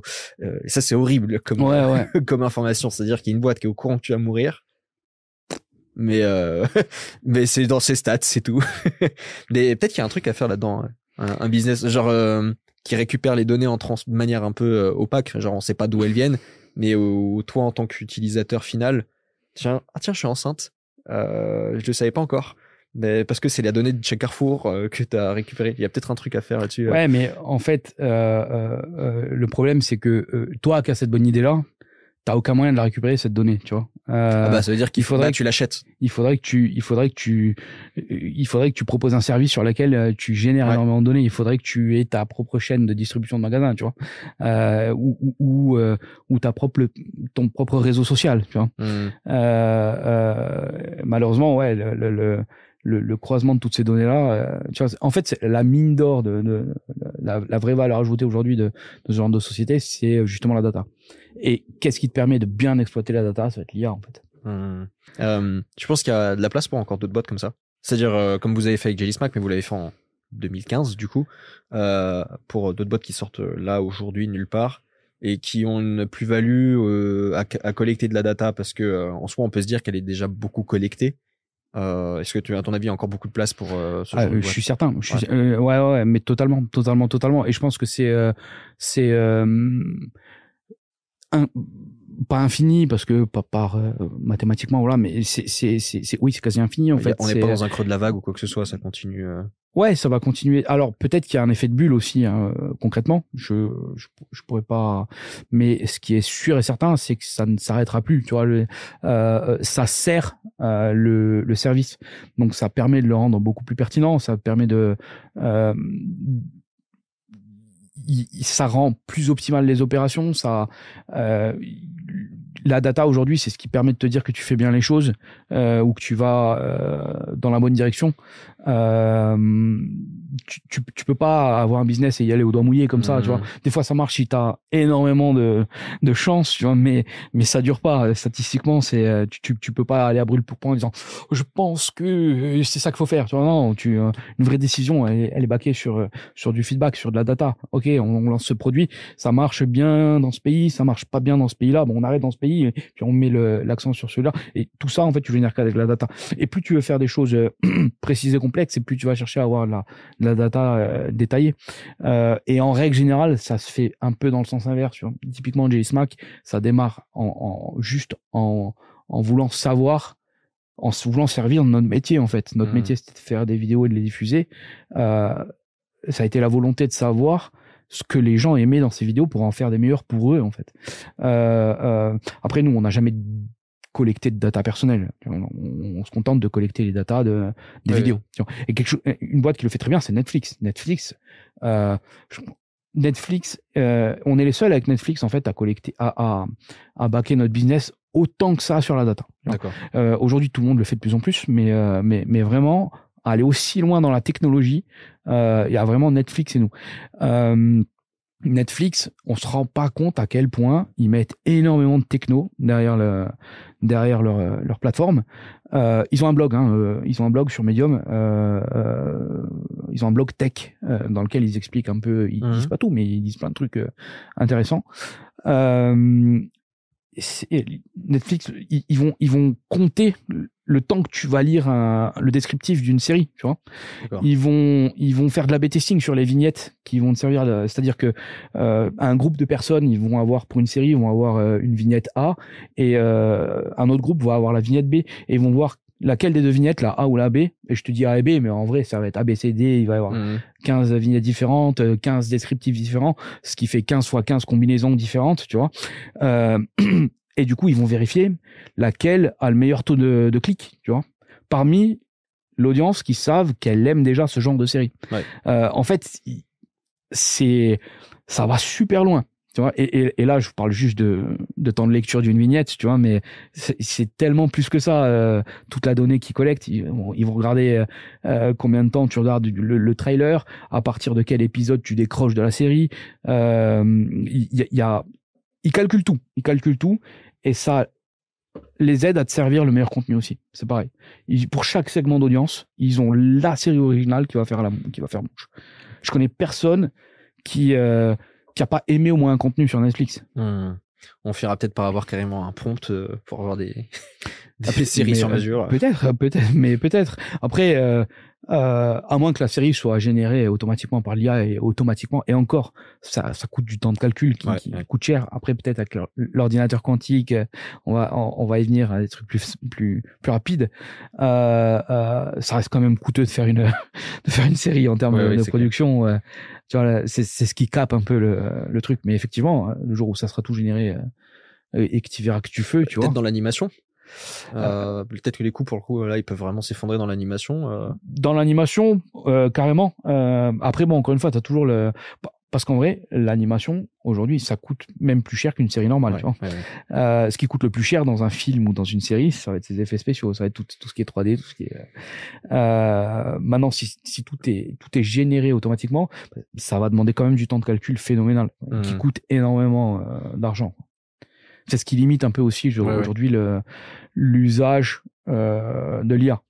Il y a euh, d'autres technos qui pourraient euh, se combiner à l'IA, qui sont en train d'être imaginés. Au, tu as, parlé de l'ordinateur quantique, mais qui pourraient complètement euh, disrupter encore plus euh, ce, via l'IA Eh ben déjà, l'IA couplée avec d'autres types d'IA. je veux dire parce que tu as plusieurs types différents d'IA. Hein, typiquement, tu vas avoir euh, l'IA générative, tu vas avoir le, le, prédictif, tu vas avoir le, le, le, computer vision, tu vois. Mais rien que le fait de, de, de coupler ces euh, celles-là ensemble, tu vois le bah, Chat GPT qui se met à faire des images, tu vois. Je veux dire, on avait Chat GPT d'un côté et euh, Midjourney de l'autre, tu vois. maintenant, tu te retrouves avec un mix des deux, c'est déjà énormissime. Euh, rien que de mixer plusieurs IA entre elles, mmh. euh, c'est déjà euh, c'est déjà atomique. Tu rajoutes l'ordi quantique pour avoir euh, pour t'affranchir de la de, de, la limite physique de de la capacité de calcul et, là déjà tu vas faire des étincelles de folie. Euh, quelle technologie couplée avec j'ai envie de dire encore une fois c'est un outil. C'est un peu comme demander pour quelle tâche je pourrais utiliser un tournevis. En vrai pour une infinité de tâches et je pense que n'importe enfin avec un peu de créativité, tu vas réussir à, enfin, tu, peux trouver n'importe quel type d'application euh, avec n'importe quelle technologie accouplée à l'IA. Tu vois. Je, moi, mon, mon, mon, grand, mon grand malheur, euh, c'est euh, d'avoir une créativité qui frôle le, le zéro. Mmh. Euh, je suis je suis très bon pour faire pour faire des trucs. Tu vois, je dire, si j'ai un Robin avec moi qui me dit Nico, il faut absolument faire ça. Euh, tu vois, je, je vais, euh, je vais le faire, tu vois. Maintenant, faire ça, c'est pas moi qui vais avoir l'idée. ça, c'est mon grand malheur. C'est, tu vois, c'est, euh, je, je, je suis, euh, je suis un, un bûcheur. Je suis un bûcheur. Je, je suis capable d'aligner 100 heures de travail dans une semaine, régulièrement. j'ai fait ça pendant 15 ans. je me suis un peu calmé. Quoique là, je recommence depuis la, la nouvelle boîte. Mais enfin bref, euh, je suis un bûcheur, je suis bon dans ce que je fais, euh, mais euh, moi il me manque le, côté créatif. Mais c'est pas grave en fait. Euh, on, on peut pas un entrepreneur de toute façon, on peut pas couvrir. Si avec des créatifs dans le monde, on n'irait pas très loin. Mais voilà, tu vois ce que je veux dire. Euh, un, un, entrepreneur, ne, ne, ne, ou alors c'est extrêmement rare, tu vois. Et de toute façon, même si il a les capacités pour tout faire, hmm. il n'a il pas le temps pour tout faire. Il ne peut pas tout faire, il doit être focus. Et c'est ce qui fait que euh, bah, une bonne boîte, c'est de bons associés complémentaires en fait. tu, tu disais que euh, un gros bûcheur, tu peux faire t'enchaîner tes 100 heures dans la semaine, etc. Euh, c'est juste que euh, tu te mets, tu te lèves le matin, tu te mets devant ton ordi, et tu te couches tard, ou t'as réussi à avoir une certaine discipline qui te permet de bosser autant. Euh, non, alors, euh, alors j'essaie de m'imposer une discipline, tu vois, euh, mais pour le côté vraiment de travail, euh, c'est t'as pas besoin de discipline quand ton travail c'est ta passion tu vois. Mmh.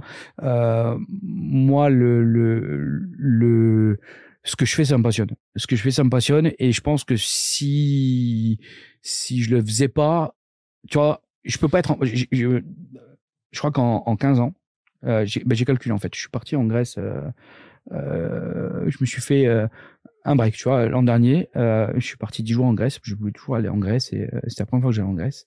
Et ça m'a permis de faire une pause, tu vois. Et j'ai réalisé que avant ça, la dernière fois que j'avais pris des vacances, c'était en 2007.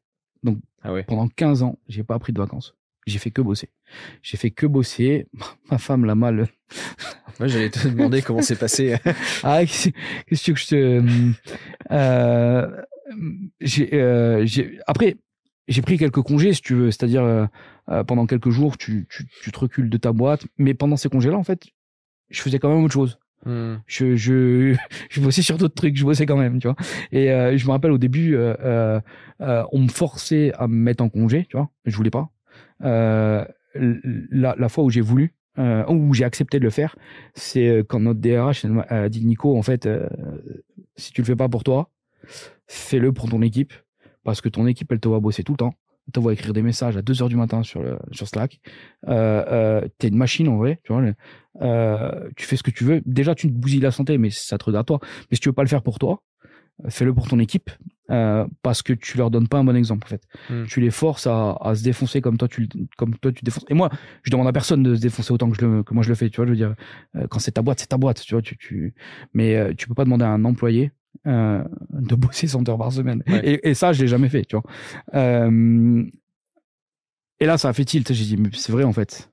Euh, c'est vrai, tu vois. Du coup, qu'est-ce que j'ai fait le jour où, où, notre DRH, si tu veux, elle a réussi à, à me faire passer ce message-là. j'ai compris que je devais le faire. Donc j'ai pris les congés, je dis à tout le monde, je suis en congé. Euh, enfin, de telle date à telle date, je suis pas là. Euh, S'il y a un problème, vous demandez à Johan. Euh, enfin voilà quoi, voilà. Euh, et, et, pendant deux semaines, je suis resté à la maison, mais j'ai bossé sur autre chose. Congé. donc parce que voilà, enfin j'aime ça, tu vois. Donc il y a pas besoin de discipline. Quand en fait, je sais plus qui c'est qui disait. Faites de votre passion votre travail, comme ça vous ne travaillerez jamais de toute votre vie. Et en fait, du coup, euh, bah c'est c'est c'est c'est ce que j'ai la chance de vivre, hmm. c'est-à-dire que mon travail ça me passionne et du coup euh, c'est pas du travail en fait, tu vois, c'est c'est de la passion. Et après je suis un grand hyperactif donc je suis toujours toujours obligé de de faire quelque chose donc euh, euh, a pas besoin de discipline quand c'est comme ça. Après, tu as toujours des côtés chiants dans le taf, mais euh, mais euh, tu as besoin de la discipline pour les côtés chiants du, taf, tu vois, les, tâches que tu pas envie de faire. C'est mmh. pour ça j'essaie c'est pour ça que je disais j'essaie quand même de m'imposer un peu de discipline. Ok, je vois.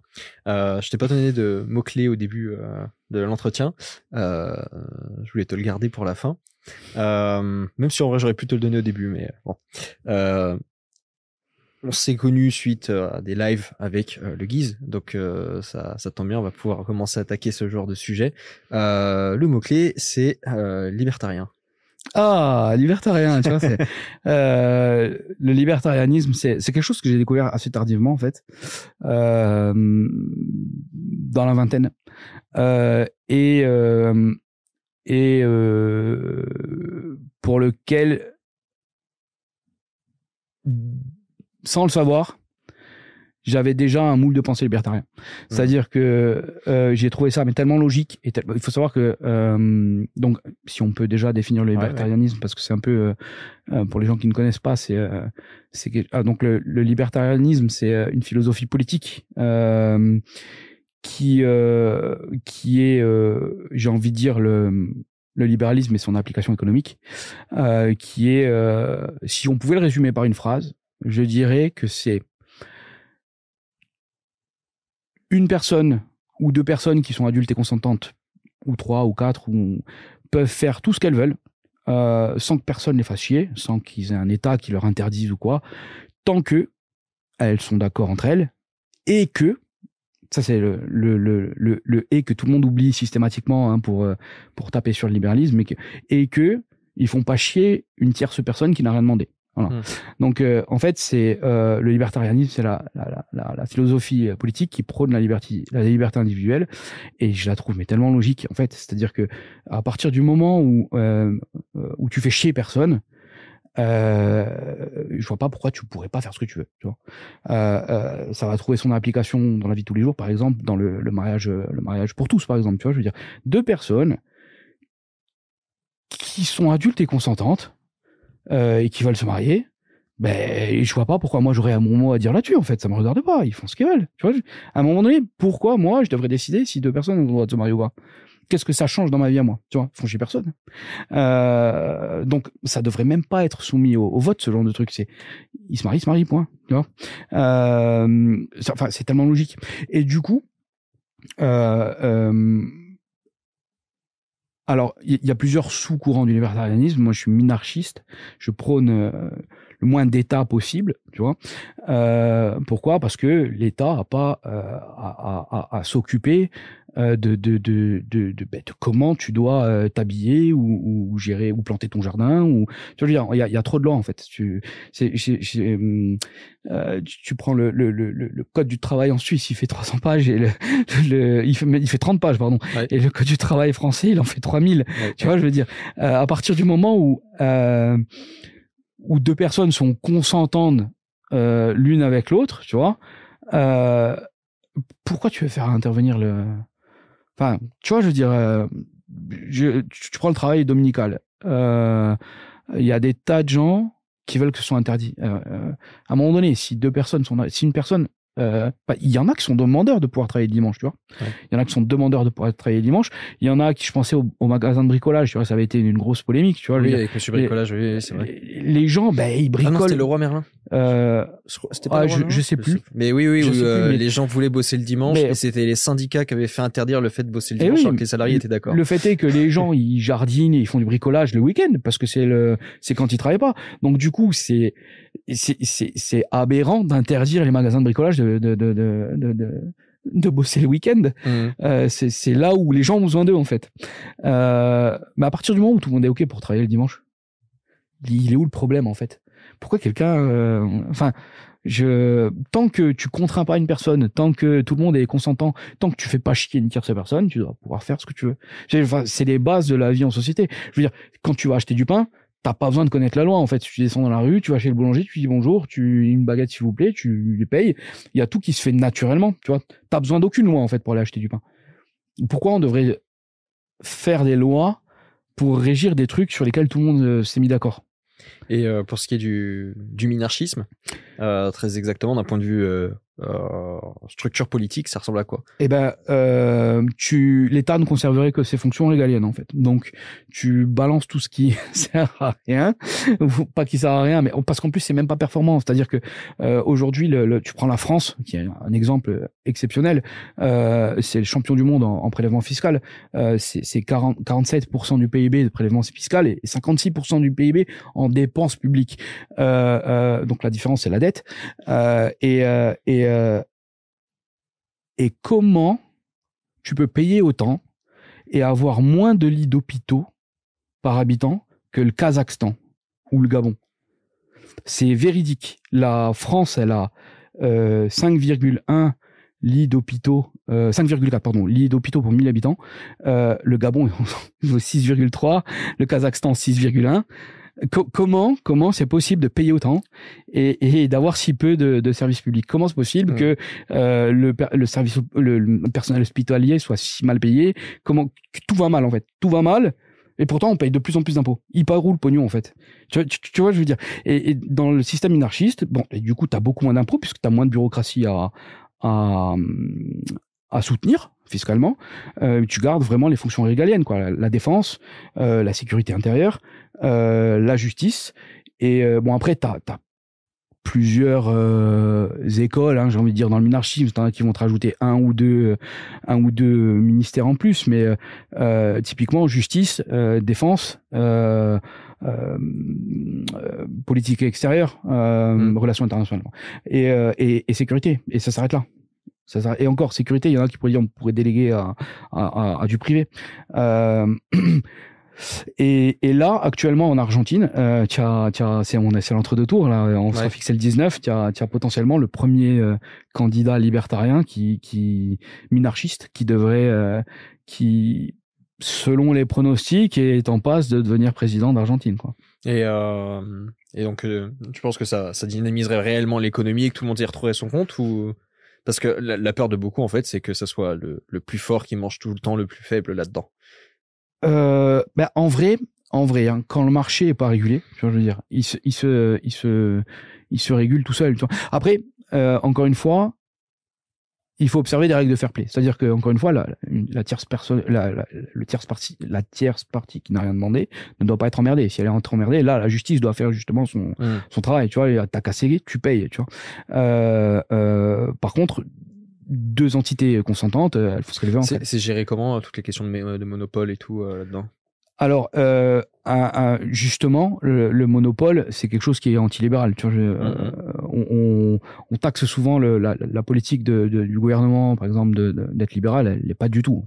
Euh, le, le, libéralisme est farouchement opposé au, monopole. Par essence, en fait, le libéralisme va prôner un marché libre qui se régule de lui-même. Et à, à partir du moment où tu as suffisamment de concurrence libre, bah, mécaniquement, les, les, les, les, opérateurs, les fournisseurs de services vont tirer les prix vers le bas tout en augmentant la qualité de service pour pouvoir attirer plus de clients. Mmh. Et du coup, le moins compétitif va mourir. En fait, là-dessus, en fait, ça profite toujours aux consommateurs. C'est ça, c'est un point important. En fait, la plupart des gens, euh, je pense, comprennent pas sur l'économie, sans forcément être libéral ou, ou minarchiste ou quoi que ce soit. C'est de se dire, à chaque fois que tu vas privilégier euh, le consommateur, ça sera évidemment au détriment euh, du producteur. Et à chaque fois que tu vas privilégier le producteur, ça sera toujours au détriment du consommateur. Eh oui. Donc on peut très bien se dire, ok, euh, c'est un choix collectif français de faire un géant super puissant en France sur tel domaine, mais il faut savoir que ça veut dire que ça coûtera plus cher forcément pour le français in fine parce que il sera en situation de monopole, personne ne lui fera concurrence et donc il pourra écraser euh, tout ce qui est en et il va pratiquer les prix qu'il va vouloir et puis il mhm. va être extrêmement cher. Je te prends le t'as plein de plein de d'exemples. t'as plein d'exemples qui euh, je te prends les EHPAD. Mhm. Les EHPAD aujourd'hui, alors tu en as des privés et on va dire ouais, c'est parce que c'est privé tout mais en fait en fait les marchés sont ce sont les collectivités qui décident pour euh, pour une telle zone ou, tant d'habitants, c'est la collectivité qui va décider bah il va y avoir un seul EHPAD et c'est lui qui va avoir le marché, tu vois.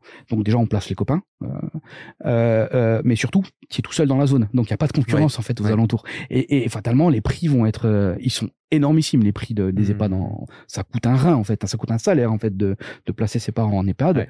les Français peuvent pas payer ça, tu vois, je veux dire. alors que si il y avait la concurrence, les prix tireraient mécaniquement vers le bas, tout en augmentant la qualité de service euh, il y en aurait deux trois des pads qui se casseraient la gueule parce que ils seraient pas compétitifs. Euh, mais in fine, au lieu de te coûter 2400 balles par mois, ça te reviendra à 600 et en plus on te ferait la manucure. Tu vois ce que je veux dire? Parce que obligé, tu serais obligé de optimiser tout au maximum.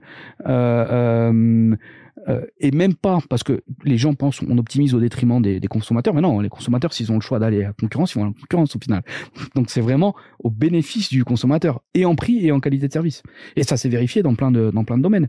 Pour ceux qui se rappellent de la téléphonie, à l'époque on avait juste France Télécom. Hmm. Euh, France Télécom ça coûtait une blinde.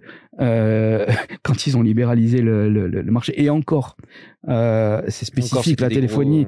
Il y a, c'est quand même l'État qui attribue les les les, les bandes. Qui est arrivé, qui a foutu son petit bordel. Mais le fait qu'on ait eu des entreprises privées qui soient venues sur le game, ça a énormément cassé le, le, prix bah, du. Aujourd'hui, si Orange a fait Soch, si SFR a fait Red, etc., c'est parce qu'il y a eu Free qui est venu, quoi. C'est ça. par exemple, là, en, Italie, ça commence un petit peu. Mais c'est vrai qu'il y a plein de trucs comme ça où il y a personne qui est venu disrupter euh, là-dessus euh, en attaquant violemment les prix. Résultat, ils ont des abonnements qui coûtent toujours la peau du cul. Ou même par exemple les salles de sport. En, en, France, euh, les salles de sport, il y a beaucoup de salles, euh, on va dire à 20, 30 euros par mois, un truc comme ça, avec le coach euh, qui te fait au moins un programme de base, un truc comme ça. En Italie, le même genre de salle toute neuve, c'est genre 60, 80 euros par mois, alors qu'ils ont un pouvoir d'achat plus bas. C'est parce que c'est il y a il y a pas beaucoup de, de mouvement quoi là-dedans. Ils sont très très fermés. Euh, et, et d'un point de vue, euh, tant qu'on est sur la logique de l'enfer fiscal, euh, donc euh, en tant que euh, dirigeant d'entreprise, etc., il y a peut-être un, domaine où tu es bien placé euh, pour répondre, voire te plaindre. C'est le, le, le, bah justement, tu en as parlé, le code du travail, mais il y a le coût euh, le coût du travail, malheureusement, c'est quelque chose qui euh, qui qui euh, qui tue. Le, enfin, je veux dire, à un moment donné, on, on le, le, coût d'un salarié en France, c'est pareil, hein, c'est le le record du monde, hein, je crois, en termes de en termes de de, de coût du travail. Je, je rajoute un, un, petit chiffre. J'ai entendu ça récemment. le français est, si c'est pas le meilleur, c'est au moins le deuxième mieux payé en Europe en termes de dépenses faites par l'entreprise in fine. Ah ouais, en, termes de dépenses, voilà, exactement. Mais dans la réalité, ce qui touche à la fin, il est parmi les moins payés. Mais dans la dépense initiale, c'est celui qui coûte le plus cher. Ah mais c'est ça en fait, pour pour qu'il y ait 2000 euros qui arrivent sur son compte, sur son compte en banque, hein, il faut que la l'entreprise ait dépensé 5000 en fait.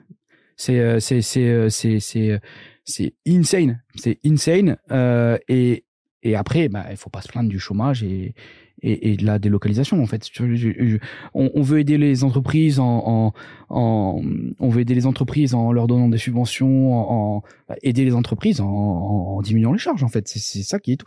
ça coûte tellement cher d'employer des gens que les, les, les petites boîtes n'arrivent pas à employer en fait. Ils n'arrivent pas à et à partir de là, ben, tu te développes pas. En fait. T'as fait, des calculs de différence entre pays euh? Ah ben c'est c'est c'est c'est droit là. Le, typiquement là, mon équipe tech euh, en ce moment euh, c'est six personnes. On, a fait le calcul, six personnes en France mmh. euh, pour le même prix dépensé par la boîte, même prix et le même salaire des personnes, on pourrait en avoir neuf à Londres. Tu, tu, tu, vois, je veux dire donc c'est c'est euh, c'est à un moment donné je, je, et encore une fois encore une fois pour quel résultat en fait? Parce que euh, tu, tu, prends les chiffres aujourd'hui, tu prends les chiffres aujourd'hui, c'est, c'est euh, les gens disent oui, mais il y a la Sécu, tu vois, mais en fait c'est un roman national, euh, la Sécu, en, en, en et le chiffre vient de France Info, hein, tu vois, je veux dire, je l'ai pas inventé de, c'est, et puis on peut pas taxer France Info de, d'être euh, obscurantiste, tu vois, dire aujourd'hui 63% des Français renoncent aux soins faute d'argent ou de délai raisonnable, tu vois, je veux dire. Hmm. Comment tu peux justifier euh, de payer autant Parce que les gens disent la sécu c'est gratuit, c'est pas gratuit en fait. Tu regardes ta fiche de paye, tu regardes le super brut payé par l'employeur, tu vas constater que j'avais fait le calcul, on a eu un petit débat sur Twitter euh, il il y, a, pas très longtemps euh, où le mec il était développeur en fait, il était développeur, c'est dans son profil euh, et il disait, euh, euh, il parlait de ses dents, ça lui avait coûté tant et il avait fait le breakdown tant remboursé par la sécu, tant remboursé par la mutuelle, de ma poche 30 euros, tu vois.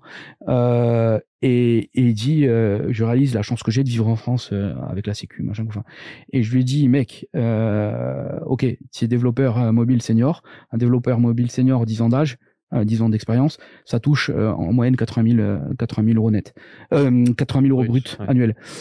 j'ai fait le breakdown, j'ai fait le breakdown, j'ai dit voilà, pour 80 000, pour ce salaire-là, ce qui est payé en tout par la boîte et toi sur, sur ta fiche de paie en fait, tu cotises environ euh, ah je sais plus le chiffre exact mais on était sur du euh, on était sur du on était sur du euh, 2800 2800 balles euh, mensuel mensuel hein. tu vois donc en fait il s'est fait rembourser par la sécu mais genre moins que que que, ce qu'il a cotisé en fait parce qu'en fait ce que les gens ont pas compris c'est que même si imaginons le système fonctionnait très très bien, on peut aussi se dire qu'il faut payer quand même la personne qui. Euh, enfin, il y a tout le système à payer pour que tu puisses recevoir l'argent. Euh, moi, l'exemple que je donne à chaque fois, c'est celui de quand j'étais euh, euh tout plus jeune étudiant et j'étais auto-entrepreneur et que je vendais du coup, je faisais des petits sites web, etc. Et je vendais les sites. Donc, je vendais un site 1000 euros. sur 1000 euros, du coup, leur SAF arrivait et me disait bon bah écoute, file-moi 22%. Ah, donc, euh, hop, Encore 22%, c'est, c'est, c'est, sympa, tu vois. Le, il, y a, des, des auto-entrepreneurs. Euh... C'était auto-entrepreneur. mais encore, tu vois, quand t'as que 1000, c'est violent de perdre ah, euh, plus de 200 balles dessus. oui, c'est euh, Voilà. Et, euh, et donc, du coup, il me prenait ça au début du mois. Et à la fin du mois, il disait, par contre, euh, t'es jeune, tu bosses, tu te bouges bien, c'est bien, bravo, t'as le droit à la prime d'activité, voici 200 euros. ouais, c'est ça. Et entre temps, il y a cinq gars qui ont extrêmement, euh, extrêmement bien fait leur boulot, j'en suis certain, à la fonction publique, etc., mais qui ont bossé sur mon dossier et qui ne servent littéralement à rien en réalité. C'est-à-dire que euh, là, euh, les gars, vous pouviez juste me laisser mon argent et on n'en parlait plus, quoi. C'est, ouais, c'est, l'image que j'utilisais il y a pas longtemps dans, dans un débat sur la chaîne du Guise d'ailleurs. C'est en fait, c'est, ils arrivent, ils te pètent les deux genoux, ils te fournissent les béquilles, ils disent, tu vois, grâce à nous, tu peux marcher. Tu vois? C'est euh, c'est chaud quoi tu vois et du coup le, le la philosophie libertarianiste en fait c'est euh, c'est c'est moins d'état plus de liberté pour les gens plus de et, et en fait vous allez voir que euh, il y a pas besoin de, on n'a pas besoin de paternalisme. Tu vois, on, on est parti énormément dans le paternalisme. Euh, tu dois euh, faire ceci, tu dois faire cela, euh, tu dois mettre ta ceinture. Tu vois, je veux dire, dans l'absolu, oui, tu dois mettre ta ceinture, mais en fait, quand tu es adulte et que tu connais les risques, bah, c'est ton choix. Tu vois, à un moment donné. Mmh. bientôt, tu devras te brosser les dents comme ça. Tu vois, à un moment donné, c'est on, te dira quoi penser, comment comment comment comment t'habiller, tu vois. Euh, non, le, libertarianisme, c'est euh, les gens sont libres tant qu'ils font chier personne. En fait, tu vois, par exemple, vivent comme ils veulent. Euh, il y a il y a, il y, a un, il y a un gros débat justement avec Xavier Milei. attends, c'est bien ça son nom en Argentine? Javier Milei. Milei, voilà. c'est sur la légalisation de la vente d'organes, par exemple. Euh, il y a un peu euh, ce gros débat là-dessus euh, qui rentre un peu dans cette logique philosophique. Je trouve ça, tu vois, là, là, la vente d'organes, tu vois, je veux dire, fondamentalement, tu vois, le libertarien, le libertarien te dirait, bah, mon corps, mon choix, quoi, tu vois, je veux dire. personnellement, tu vois, je, trouve ça vachement violent, tu vois, enfin.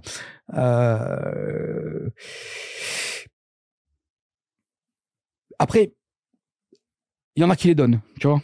Hmm. Il y en a qui les donnent euh, il y en a, il y en a qui les donnent.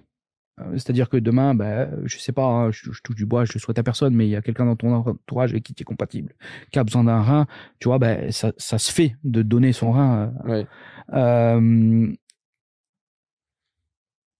quelque part, s'il y a trop de misère sociale, euh, il faudrait pas non plus que les gens euh, se mutilent. Tu vois, enfin, ça devient chaud, tu vois. Je veux dire, la vente, la vente d'organes personnels, moi, je trouve que. En fait, tu vois, c'est ça, moi, en fait, le, truc euh, avec euh, les, les, le libertarianisme poussé dans son extrême. Ouais. J'ai l'impression que des fois, quand même, on peut très vite basculer dans des. Bah, aucun, par nature, j'ai envie de dire, aucun extrême n'est bon, tu vois. Euh, il y a toujours un juste milieu à tout. Et c'est pour ça que je suis minarchiste et que je suis pas vraiment euh, parce que bon ça va jusqu'à l'anarcho-capitalisme. Le, moi je, je, je, pense que euh, c'est nécessaire par exemple de, de bah, la défense du pays. Tu vois, je ne peux pas être assuré par une personne ou par euh, mmh, à un moment donné. Il faut jouer collectif. Tu vois, l'humain est un, un, être social. Euh, mais je sais qu'il sait être de lui-même collectif, tu vois, c'est-à-dire il sait aider son prochain de lui-même. Bah, typiquement, c'est pareil, et, ça aussi, c'est une honte que ça existe, les restos du cœur, tu vois, dans, un pays comme la France, où tu payes autant de... le, fait que ça existe, ce n'est pas normal, ça veut dire que l'État est en échec sur cette partie-là. Et pourtant, euh, il y a des gens qui y mangent grâce aux, dons euh, bénévoles des gens qui, veulent qui veulent pas voir leur prochain euh, mourir de faim dans la rue. Tu vois, donc l'entraide existe, elle est naturelle en fait. Tu as toujours des gens euh, qui sont plus rapides que d'autres, et mais mais peu importe, c'est une minorité. L'humain au global est dans la masse, euh, il aide son prochain. Euh, et, et, je suis convaincu qu'une société tournerait bien sans qu'on les oblige à aider leur prochain. Ils aident leur prochain naturellement. Euh, enfin, et, et puis, euh, bah, moi, je suis né dans une société où où euh, justement à Noël on, on, on met le ce qu'on appelle le couvert supplémentaire tu vois. Euh, si tu es 10 à table tu vas mettre un onzième couvert. C'est euh, le couvert de l'invité tu vois je veux dire. Ça veut dire rentre chez moi et viens viens et viens manger si tu as faim. C'est euh, je sais pas c'est c'est c'est c'est culturel tu vois. Je, je euh, et puis même outre culturel c'est notre cerveau il fonctionne comme ça. Mmh. si on on est obligé de travailler en coopération, sinon on survit pas tout seul. Euh, c'est dans la nature des gens de de pas laisser quelqu'un sur le carreau. Tu, tu vois comment du coup l'avenir euh, là-dessus euh, en France? En France, je pense qu'on est mal barré malheureusement. Il y, a, y, a, trop de bureaucratie qui, qui, fait que qui, qui, qui, fait que ça part dans tous les sens, trop de lois, trop de règlements, trop de trop de charges, trop de. Et si encore ça marchait, tu vois ce que je veux dire? Si encore vraiment ça marchait, tu vois, s'il n'y avait pas euh, deux Français sur trois qui renonçaient aux soins faute de moyens, euh, je, banco, je serais même content de payer des impôts en fait, tu vois. Je les paierais volontairement. Euh, parce que moi, je, j'estime que, enfin, moi pour ma part, si on me disait bah, les impôts c'est une option maintenant, tu, tu, peux choisir de les payer ou ne pas les payer, mais je les paierais quand même. Euh, si je pouvais dire tiens cela c'est pour faire manger les gens, tiens cela c'est pour euh, tu vois, euh, comme je fais aujourd'hui, tiens ça c'est au resto du cœur, ça c'est à la mmh contre le cancer. Je, je, si ça marchait, tu vois, euh, je serais content, tu vois. Mais tant qu'il existe le Téléthon, les Restos du Cœur, euh, le Secours populaire, tant que tant qu'il existe euh, deux Français sur trois qui renoncent aux soins parce qu'ils n'ont pas les moyens d'avancer 90 euros pour la consultation chez le cardiologue pour se les faire rembourser ensuite par la Sécu. Parce que oui, c'est gratuit, tu te fais rembourser derrière. Mais il y a des gens qui n'ont pas les moyens d'avancer les frais, en fait. Mmh. Euh, et souvent, il faut les avancer. Euh, et puis on va dire des fois, oui, la CMU, mais il y a, le remboursement, il se pas Des fois, ils gagnent trop pour, euh, mmh. pour, pour, pour, avoir droit à la CMU et pas assez pour, euh, pour bien vivre. Tu vois, je veux dire, il y a, y a l'entre-deux, la classe moyenne en France, elle morfle en fait. La classe moyenne en, France morfle. Euh, donc si ça marchait, je pourrais dire ouais, mais ça marche pas en fait. Et plus on essaie d'en faire, et moins ça marche.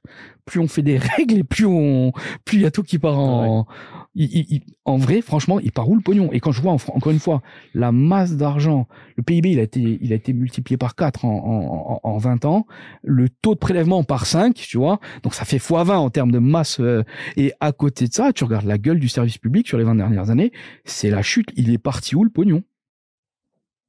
Je... Ah, certains se diront c'est les riches. Mais mais mais mais mais mais, mais non même pas tu vois je veux dire euh, euh, tu as le discours euh, taxer plus les riches, mais mais mais en fait, euh, quand ta passoire elle est trouée, ça sert à rien de rajouter plus d'eau dedans. D'abord tu colmates et ensuite tu peux remettre de l'eau, tu vois. Mais j'ai j'ai le sentiment que ça sert à rien de taxer plus en fait, puisque euh, encore une fois avec toute la masse d'argent on n'arrive à rien faire. C'est qu'il y a un truc qui marche pas quelque part. D'abord on colmate les trous, on, on, on voit ce qu'il y a. Et je suis persuadé qu'on peut faire dix fois mieux avec dix fois moins d'argent. Les autres pays le font, tu vois, je veux dire, mhm. tu as des pays qui marchent beaucoup mieux que la France, que ce soit dans la santé, parce que encore une fois, le mythe de la sécurité nationale, c'est euh, en vrai non, euh, la Suède, elle a rien à envier, elle a rien à envier à la France en termes de santé, tu vois, je veux dire. Euh, ah, ça s'est un peu cassé la gueule avec le Covid. ouais, après bon, c'est des prises de décision politiques. oui, non, mais par exemple, je me souviens, on, parlait des, des, Italiens qui avaient été les premiers à être touchés, là, Milan, etc., à la Lombardie, et on, franchement, sur les plateaux télé, c'était désespérant. on, était on a l'impression que le système hospitalier italien, c'était la Somalie, quoi. Oui, non, on en parlait. Et puis derrière, on arrive en France, on a exactement les mêmes résultats. Après, tu as des pays dans lesquels ça marche. Et parce que à chaque fois que tu parles de la santé, tu vois, les gens qui disent oui, mais il vaut mieux se casser la jambe en France que aux USA. Je dis mais est-ce que je t'ai parlé des USA Regardons dans les pays où ça se vient. Il y en a qui préfèrent se casser la jambe en Suède euh, plutôt qu'en France. Tu vois, tu, tu te casses la jambe en Suède, c'est encore mieux que euh, le mieux c'est de pas se la casser. Mais euh, il faut arrêter de, de, de tout ramener. Tu écoutes les français on est le nombril du monde et, et le meilleur et tout le monde nous envie. Que dalle pas, c'est pas vrai. Il faut arrêter, il faut sortir un peu la tête de, du trou du roman national et, et la, retraite, c'est pareil. Il y a t'as tout le monde qui sait, euh, t'as tous les partis politiques de l'extrême gauche jusqu'à l'extrême droite qui se dit euh, il faut bouger tel curseur, faut bouger tel curseur, faut bouger tel curseur. Tout le monde qui a la vérité absolue. Tu les écoutes, tout le monde a la science infusée et a la solution. en fait, il y a personne qui a l'intelligence de prendre le recul et de dire ok, comment ça marche dans les autres pays? Où est-ce que ça marche bien en fait et, personne n'a proposé de mix par capitalisation par répartition et par capitalisation. Alors que, en fait, c'est ça qui fonctionne le mieux, tu vois. Et t'as des tas de pays où il y a un retour d'expérience, où ça marche bien. À un moment donné, il faut arrêter de dire j'ai la source infuse, il faut faire comme ça regarde la data en fait, ce qui existe, le retour sur data. Ok, dans quel pays ça a bien marché? Quels paramètres c'était? Est-ce qu'on n'essaierait pas d'appliquer ou de lisser pour euh, pour essayer d'approcher le Parce que bon, tu peux pas comparer deux pays. Euh, tu, vois, comparer un pays de 8 millions d'habitants avec un pays de 65 millions. Mais il y a des paramètres qui font que tu, peux regarder ailleurs et ça va marcher ou ça va pas marcher. Tu vois, je veux dire. Mais à un moment donné, ça personne le fait. Tout le monde arrive avec la science infuse. T'écoutes les gens, euh, t'écoutes les politiques aujourd'hui. Il faut faire comme ça. T'as personne qui dit euh, en Suède ils font comme ça et ça marche, tu vois. Ah, et ça arrive, ah, c'est ça qu'il faut faire. Il faut reculer l'âge de la. Non, mec, il y a personne qui a parlé de. Et, et, hmm. c'est comme ça pour tout. Ouais, non, je vois. Euh, bon, bah du coup, euh, c'est mal barré.